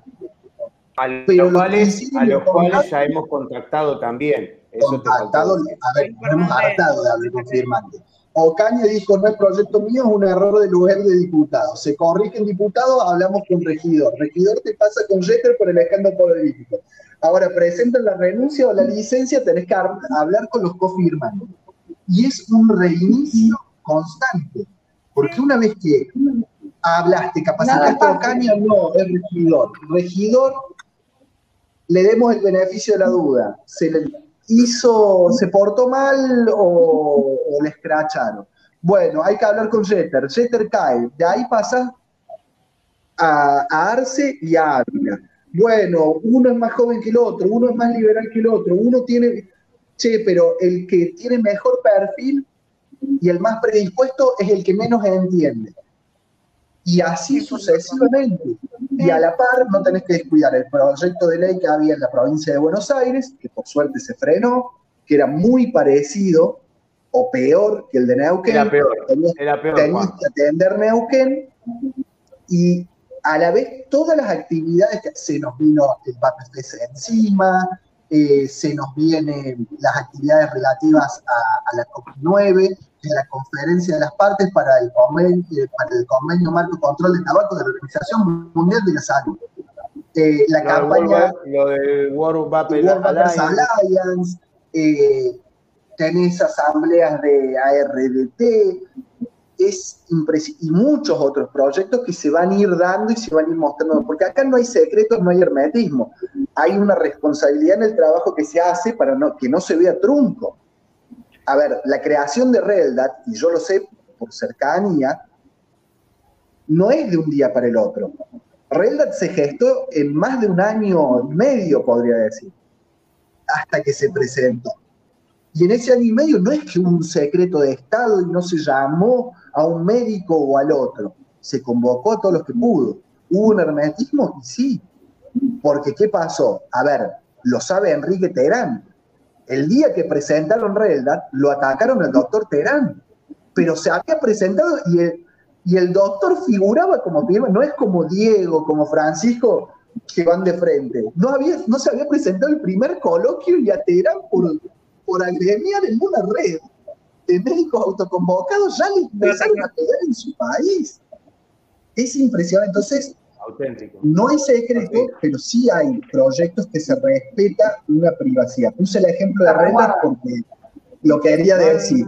No, pero, no, pero aparte para que vean que es un trabajo continuo, Juan, o sea, no es que, que, que, es cuando salta algo, el trabajo es continuo, es diario, hay, hay mucho por hacer, eh, hay muchos, muchos lugares donde estar al mismo tiempo, digamos. Yo vuelvo a aclarar algo. La RedLat no es del doctor Diego Berrastro. El doctor Diego Berrastro es el portavoz de la RedLat. Nada más yo tengo el honor de representar a todos mis colegas eh, y todos también se consensúa, se charla, si eh, vamos a hacer unas cartas, se mandan los modelos de carta para que eh, el, el, resto de los, de los colegas están, estén de acuerdo, modifiquen a ver, acá no hay presidencia, no hay secretario, no hay vicepresidente, no hay nada. ¿Sí? Somos todos iguales, somos todos pares. Y eso no, no, lo quiero aclarar porque a veces, como yo soy el que por ahí a veces estoy más expuesto, este, creen que yo soy el presidente. No, yo no soy ningún presidente de nada. Yo soy igual que el resto de mis colegas. Parte. Cada cual tiene una función nada más. para tengo el honor de que me designaran eh, como el portavoz de la plataforma, porque podía hacer ese trabajo. Porque soy el cara bonita. Oh, oh, cara bonita. ¿eh? No, pero este, en serio, hablando en serio, porque después me, me dicen que, era la renta, Claro, no, no, no, no, no, no, quédate tranquila que no. Este, De hecho, vuelvo a repetir que los sigan en YouTube. En, y que en- en los episodios y que hay, el libro y que el libro el libro de la, el libro que se publica en la red es el trabajo de todos mis colegas no lo escribí yo este, es un trabajo muy impresionante que hicieron todos mis colegas que hemos estado laburando durante mucho tiempo entonces eh, es importante que la gente sepa eso ¿eh? Déjame decir esto, que lo quiero decir desde que empezó el programa. Doc, vos te jugaste los huevos. Dijo Carlos. Dijo Carlos, dijo Carlos. Déjenme decir huevos hoy. No, pero aprovechen no, no se portó re bien, vale. Aprovechen el libro de Aprovecho, quiero decir algo que no lo dije al principio porque estaba muy cohibida. Eh, gracias Martín por faltar, falta más seguido, así los chicos me invitan, no vuelvan. lloré. No, mi amor, Martín, espero que esté todo bien, espero que hayamos cuidado tu lugar bien y que vuelvas pronto. Un abrazo enorme, Martín. Enorme. Martín, y, bueno, fuerza. cuídate mucho y Sí, que. Martincito, Martincito tiene problema con la nena, así que estaba en la clínica, espero que, que se mejore. Salga todo bien. Ojalá que salga todo bien y bueno, una vez más, lo que necesites y te podamos ayudar, acá estamos. ¿Ven qué es lo que les digo? Ni duerme este hombre. No, no No, duerme. yo quiero contar que el otro día me dio un pico de presión y eran la una de la mañana y el tipo este que está acá abajo mío, el señor, me retaba a la una de la... Yo me sentía súper mal. Y el tipo se tomó el trabajo de cagarme a pedo, de mandarme a comprar el remedio, de atenderme. Gracias, Diego. Gracias por eso siempre. Nos A cuida cualquier a hora. todos. A todos nos cuida. Sí. No, dice Sergio, no aguanta decir malas palabras. Es su No, no esencia, aguanto, déjenla ¿por qué la limitan? Si ella es así. Es que mañana se No, saca igual. No es necesario, pero me gusta. Lo hago porque me gusta. Mañana, mañana nos sacamos la gana, vale. Mañana, Santas Mañana Cachuchas, full, gente, mañana, mañana. Santas Cachuchas. El vapeo no tiene género, la reportera y los sketch. Ojo al piojo, ¿eh? 18 horas. ¿Y él? Mm, eso va a estar no bueno. ¿Cómo? No, Yo no estoy, no me, no me, me llame No, porque es, es No, otro es, un otro, es un especial. No sé, Te no faltó el paciente, aparte. Me- ah, me faltó el paciente. Bueno, ¿me puedo ir a jugar al golf tranquilo? Listo. Ah, No. míralo. No, no podés, No. tenés que verlo. Era secreto, Diego. No podés irte a jugar al golf. Estás Por prohibido, favor, tenés que estar. Va a jugar al golf y deja para salir en Santas Cachuchas los jueves cuando salimos. Sí, después del golf me, me prendo en Santa Creo que Cachucha. deja su vida también para colaborar. Bueno, pero Bueno, ¿sabes La por verdad qué que estoy súper agradecida. esperando al enfermo? Porque es paciente. Pelotudo. sobre orgánicos. Pregunta, vapeo líquidos orgánicos. ¿Vos querés que hablemos algún día, que los chicos, hablemos, dijo Valeria, que los chicos hablen sobre líquidos orgánicos? ¿Se puede armar un programa, chicos? Sí, de Sí. hecho, de hecho ya está. ah, no nos cague la programación. Ok, se lo está está preguntando. organizado. No haga spoiler de Igual la programación. El Tano es, eh, ya lo, nosotros ya más o menos eh, tenemos organizado los programas y bueno, el Tano, el Tano ya se va a comunicar. El Tano el ¿podés Pepe. chat privado? Ok. Mientras de chat privado. Juan, ponle fecha. Ya lo Eh, leí el hashtag. Está Es bueno. trending topic en Twitter ya. Adrián es el chico de vapeo de líquidos orgánicos. Y sigan a- al hashtag poné fecha, no te hagas el gil en Twitter. Así, todo completo. Poné fecha, no te hagas decir. Bueno, yo la verdad. Vamos a eh, crear un hashtag, vamos a crear un hashtag, Juan. Sí, sí, sí. Lo- de- después no- nos va a denunciar por acoso. Lo estamos acosando. Va, va a tener más apoyo que, que las redes de la asociación seguro. Seguro, olvídate. Bueno, chicos, Sí, sí, vapeo líquidos orgánicos, eh, ya, ya lo sabíamos, de hecho yo estoy en un grupo que, es creado por vos y, ya tenemos habladísimo del tema. Eh, yo quiero decir una cosita muy importante, les súper agradezco por este programón, la verdad mm, nos podemos seguir extendiendo una hora más y hay un montón de cosas eh, súper importantes para sacar. Eh, bueno, ya es medio tarde acá, muchos se nos quieren ir a mimir. Eh, entonces... más. No, no, yo no tengo problema. yo no... esperando que Diego nos responda al chat. Yo estoy, de, yo estoy de licencia médica, así que no pasa nada. yo estoy de licencia, si quieren seguir mata la 8. está viejo. Tenés que hablar hasta que Juan ponga fecha. Habla con la CEO del local, yo solo los asesoro. Pero no creo que bueno, mañana, mañana hablamos con la CEO, dale. Habla con la CEO del local que no creo que tenga problema. Ok. Para que le mando ahora porque después me olvido. Qué raro que no está en el. Está durmiendo ya la CEO. Bueno, eh, Juan. Sí, hoy no apareció. ¿Algo más? Eh, ¿Algún temita que te haya quedado? No, no, no, en el tintero me parece que no. La fecha me parece que se queda. Nosotros queríamos que sí. Queríamos la fecha. No, no, primero es en privado. Se van a enterar, pero primero es en privado. Ay, pero si, si haces el pedido así como, como los caballeros de antes y toda la cosa, queremos filmación de eso. Vendo el evento online. El web, sí, facturalo. Puede ser un pay-per-view de tu evento. Queremos la primicia. Las santas El, el activismo no garpa, pero el casorio se tiene que pagar de alguna forma. ¿eh? Pay-per-view del evento. Sí, Olvídate. Algo vamos a hacer. Lo, lo sponsoreamos, algo hacemos.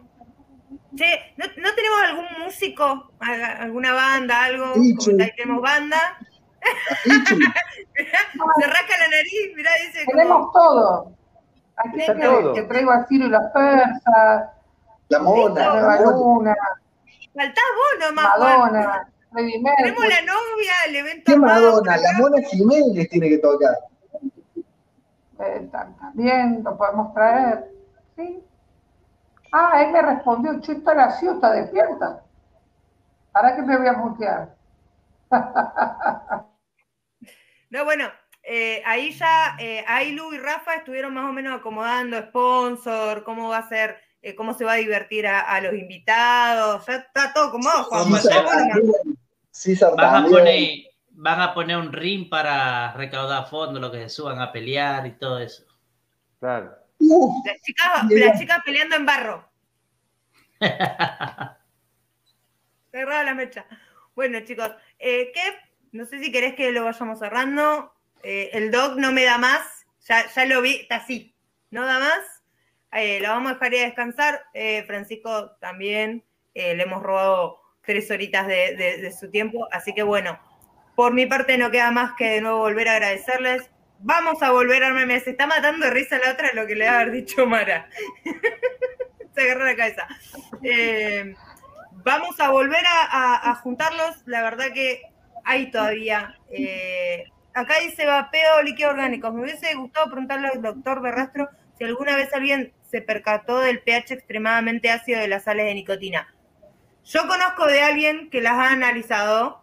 Eh, no sé si se me permite decirle, pero yo voy a mandar a alguien al frente. Hay un alquimista que produce líquidos nacionales que él de hecho les hace análisis de pH a sus líquidos. Entre otras cosas. Entre otras cosas. Sí.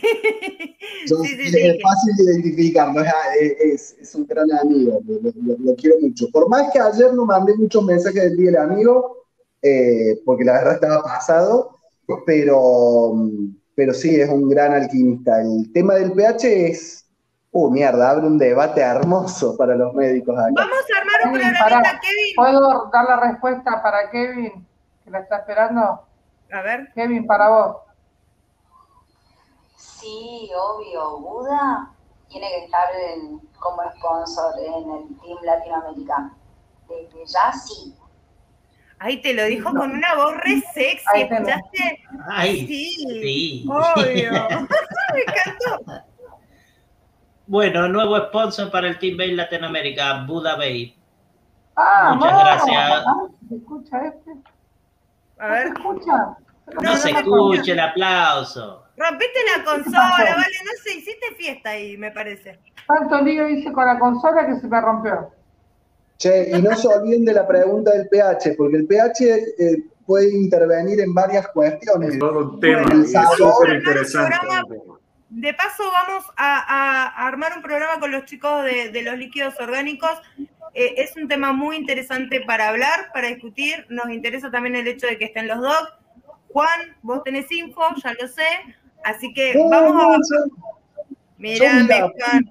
Puedo convocar a alguien, eh, si quieren, de la asociación más idóneo, a, a nuestros químicos farmacéuticos. Porque los líquidos orgánicos, más allá del sabor, es muy interesante y tiene que ser muy cuidado en el proceso de elaboración. Y de extracción Eh, de la esencia, ¿no? Sobre La, todo. la extracción, no de todo se puede hacer y la verdad que, que es muy interesante el debate que se pueda generar, eh, no solo de la cuestión la ingesta de los mismos, sino que qué garantías se tienen que dar, qué pasos seguir, a ver, de lo que se pueda contar, porque obviamente alguien que produce y comercializa no puede contar, viste, todo su know-how, eh, porque bueno, tenés que tener cierta reserva y privacidad, pero las premisas eh, Sería para lindo, que- Adrián y, y Milton juntos para un lindo, hermoso debate. ¿eh? Eh, eh, es, es un debate impresionante y, y también mostrar un producto de calidad eh, novedoso, único, creo yo, eh, en, en nuestro país. Eh, eh, creo que estoy en condiciones de afirmarlo y si me equivoco no se ofenda nadie, por favor. Ahí, la- ahí largó el, el nombre, extracción Ahí por está, él quiere ser el primero en todo. Pará, mirá, mirá lo que puso el señor. Señor grande, váyase la nona. Sí, vaya, vaya. Pero es verdad, No, lo que dice Calavera es verdad. Hay un vivo sobre orgánicos que hicieron el programa de él y se viene eh, la, otra, la otra de Adrián de la extracción. Léela, no me sale. Mira, yo podría estar horas porque le preguntaría mil cosas, no, o sea, no con Es mala que de hecho, intención, de no. hecho lo, tenemos, lo tenemos pensado por una cuestión, a mí me surgió mucho, me llamó mucho la atención a partir de la FES, que, que se estuvo hablando de los líquidos orgánicos, yo ya estaba en el grupo de él eh, y después de la FES lo estuvimos charlando con los chicos, lo que pasa que bueno, ya, ya teníamos armados los programas eh, y, y bueno, fuimos pasando las fechas. Eh, Yo te voy a dejar, yo le voy a dejar una pregunta, pero no para que me la conteste ahora, sino para cuando hagan el vivo. Bien. Me encanta lo que acaban de poner, exento de liposolubles. Y yo le agrego una pregunta. Exentos de azúcares, signo de pregunta y queda en el aire. Listo, listo, tenemos Yo consigna. también, ah, no, eh, no, porque aparte, o sea, eh, es para hablar también del debate, porque no solo Justamente. la premisa es la ex- eh, a ver, eh, estar No, exento de liposolubles, porque hay cuestiones que no son, hay componentes que no son liposolubles. Eh, un segundito, Juan, que lo despedimos a Francisco que se tiene que ir. Sí, sí, sí, sí. Así Muchísimas gracias, dos Fran. más. A ustedes muchísimas gracias la, la invitación. Me sentí muy cómodo, realmente disfruté. Compartir con un grande como el Doc ha sido, como siempre, un placer enorme, Doc. Y verle a Juan a los tiempos, igual, encantado. ¿Cómo Muchísimas extraño los martes? Sí, Extraño hacen los falta. Hacen Hacen falta, falta. hacen falta. La próxima que explicarle un poquito más a Francisco, ¿eh? Les agradezco muchísimo y encantado siempre, presto cuando deseen. Encantado de estar acá, me he sentido muy cómodo. Un abrazo fraterno y a la Muchísimas gente que nos vio, gracias totales. Muchas Gracias gracias por darte el tiempo. Siempre, Bueno, yo creo como que, ya sabes, a tus órdenes. que vamos a hacer lo siguiente, vamos a ir despidiéndonos todos, eh, ya es muy tarde, eh, y así dejamos pendiente para, para un segundo programita. Así que, eh, no sé si Tanito. quieren- Tanito, anota eso para la próxima fecha. Tano, producción en vivo, dijo. atento, atento, Tano, producción. Bueno, no sé si, si Diego quiere acotar algo más o Juan. No, nada más que darle las gracias a, ustedes por eh, siempre tenerme presente, por la invitación. Eh, y bueno, eh, esto es un camino muy largo. Está lleno de piedras y bueno, hay que ir esquivándolas, saltándolas, corriéndolas a un costado. Y, bueno, en eso estamos. Y, y no se olviden esto, lo de ad honorem. Ad honorem, que es lo que hacemos todos los días desde Asobey, Juan y desde nosotros, desde la Red eh, es generar este camino para todos, para todos. ¿Sí? Gracias, Gracias por, la invitación. al vapeo por haber conocido a esta hermosa comunidad y a este hermoso grupo de personas que trabajan por nosotros, para nosotros, con nosotros. Y, les agradezco muchísimo, son excelentes personas, excelentes profesionales, excelentes en, lo que hacen. Eh, y no, no solamente por decir que son excelentes porque estudiaron o porque no estudiaron o porque, sino porque lo hacen de corazón. Así que muchas gracias a todos, muchas gracias a la gente que estuvo en el chat. Eh, vamos a, seguir trayendo los dos con Juan, cuando este es un espacio para que cuando él diga, chicos, hoy quiero contar algo, ya sabes que está disponible para vos. Eh, lo mismo tiene que decir nada, es tu casa cuando vos quieras. Y así lo siento, así lo siento, y esa es la remuneración que tenemos nosotros, el cariño y el apoyo eh, es la, única eh, remuneración y satisfacción que tenemos de, de, todo esto, y es lo que marca que, bueno, que vamos por, buen camino. Quizás los resultados tardan un poquito en llegar. Paciencia, esto no es fácil y bueno, gracias por todo. Y una cosa que me olvidaba, súmense a la campaña todos por Marcos, por favor. Todos por Marcos, en serio. Todos, por Marcos. Todos por Marcos. Bueno, yo quiero acotar, eh, Cala, deja de tener sueños oscuros con el doc, por favor. Muy buenas noches a todos, que descansen bonito. Mañana nos vemos en Santas Cachuchas. Paso chivo, porque puedo, porque me lo merezco. Eh, muchas gracias a todos, tengan muy buenas noches, nos vemos el próximo miércoles. Gracias a todos.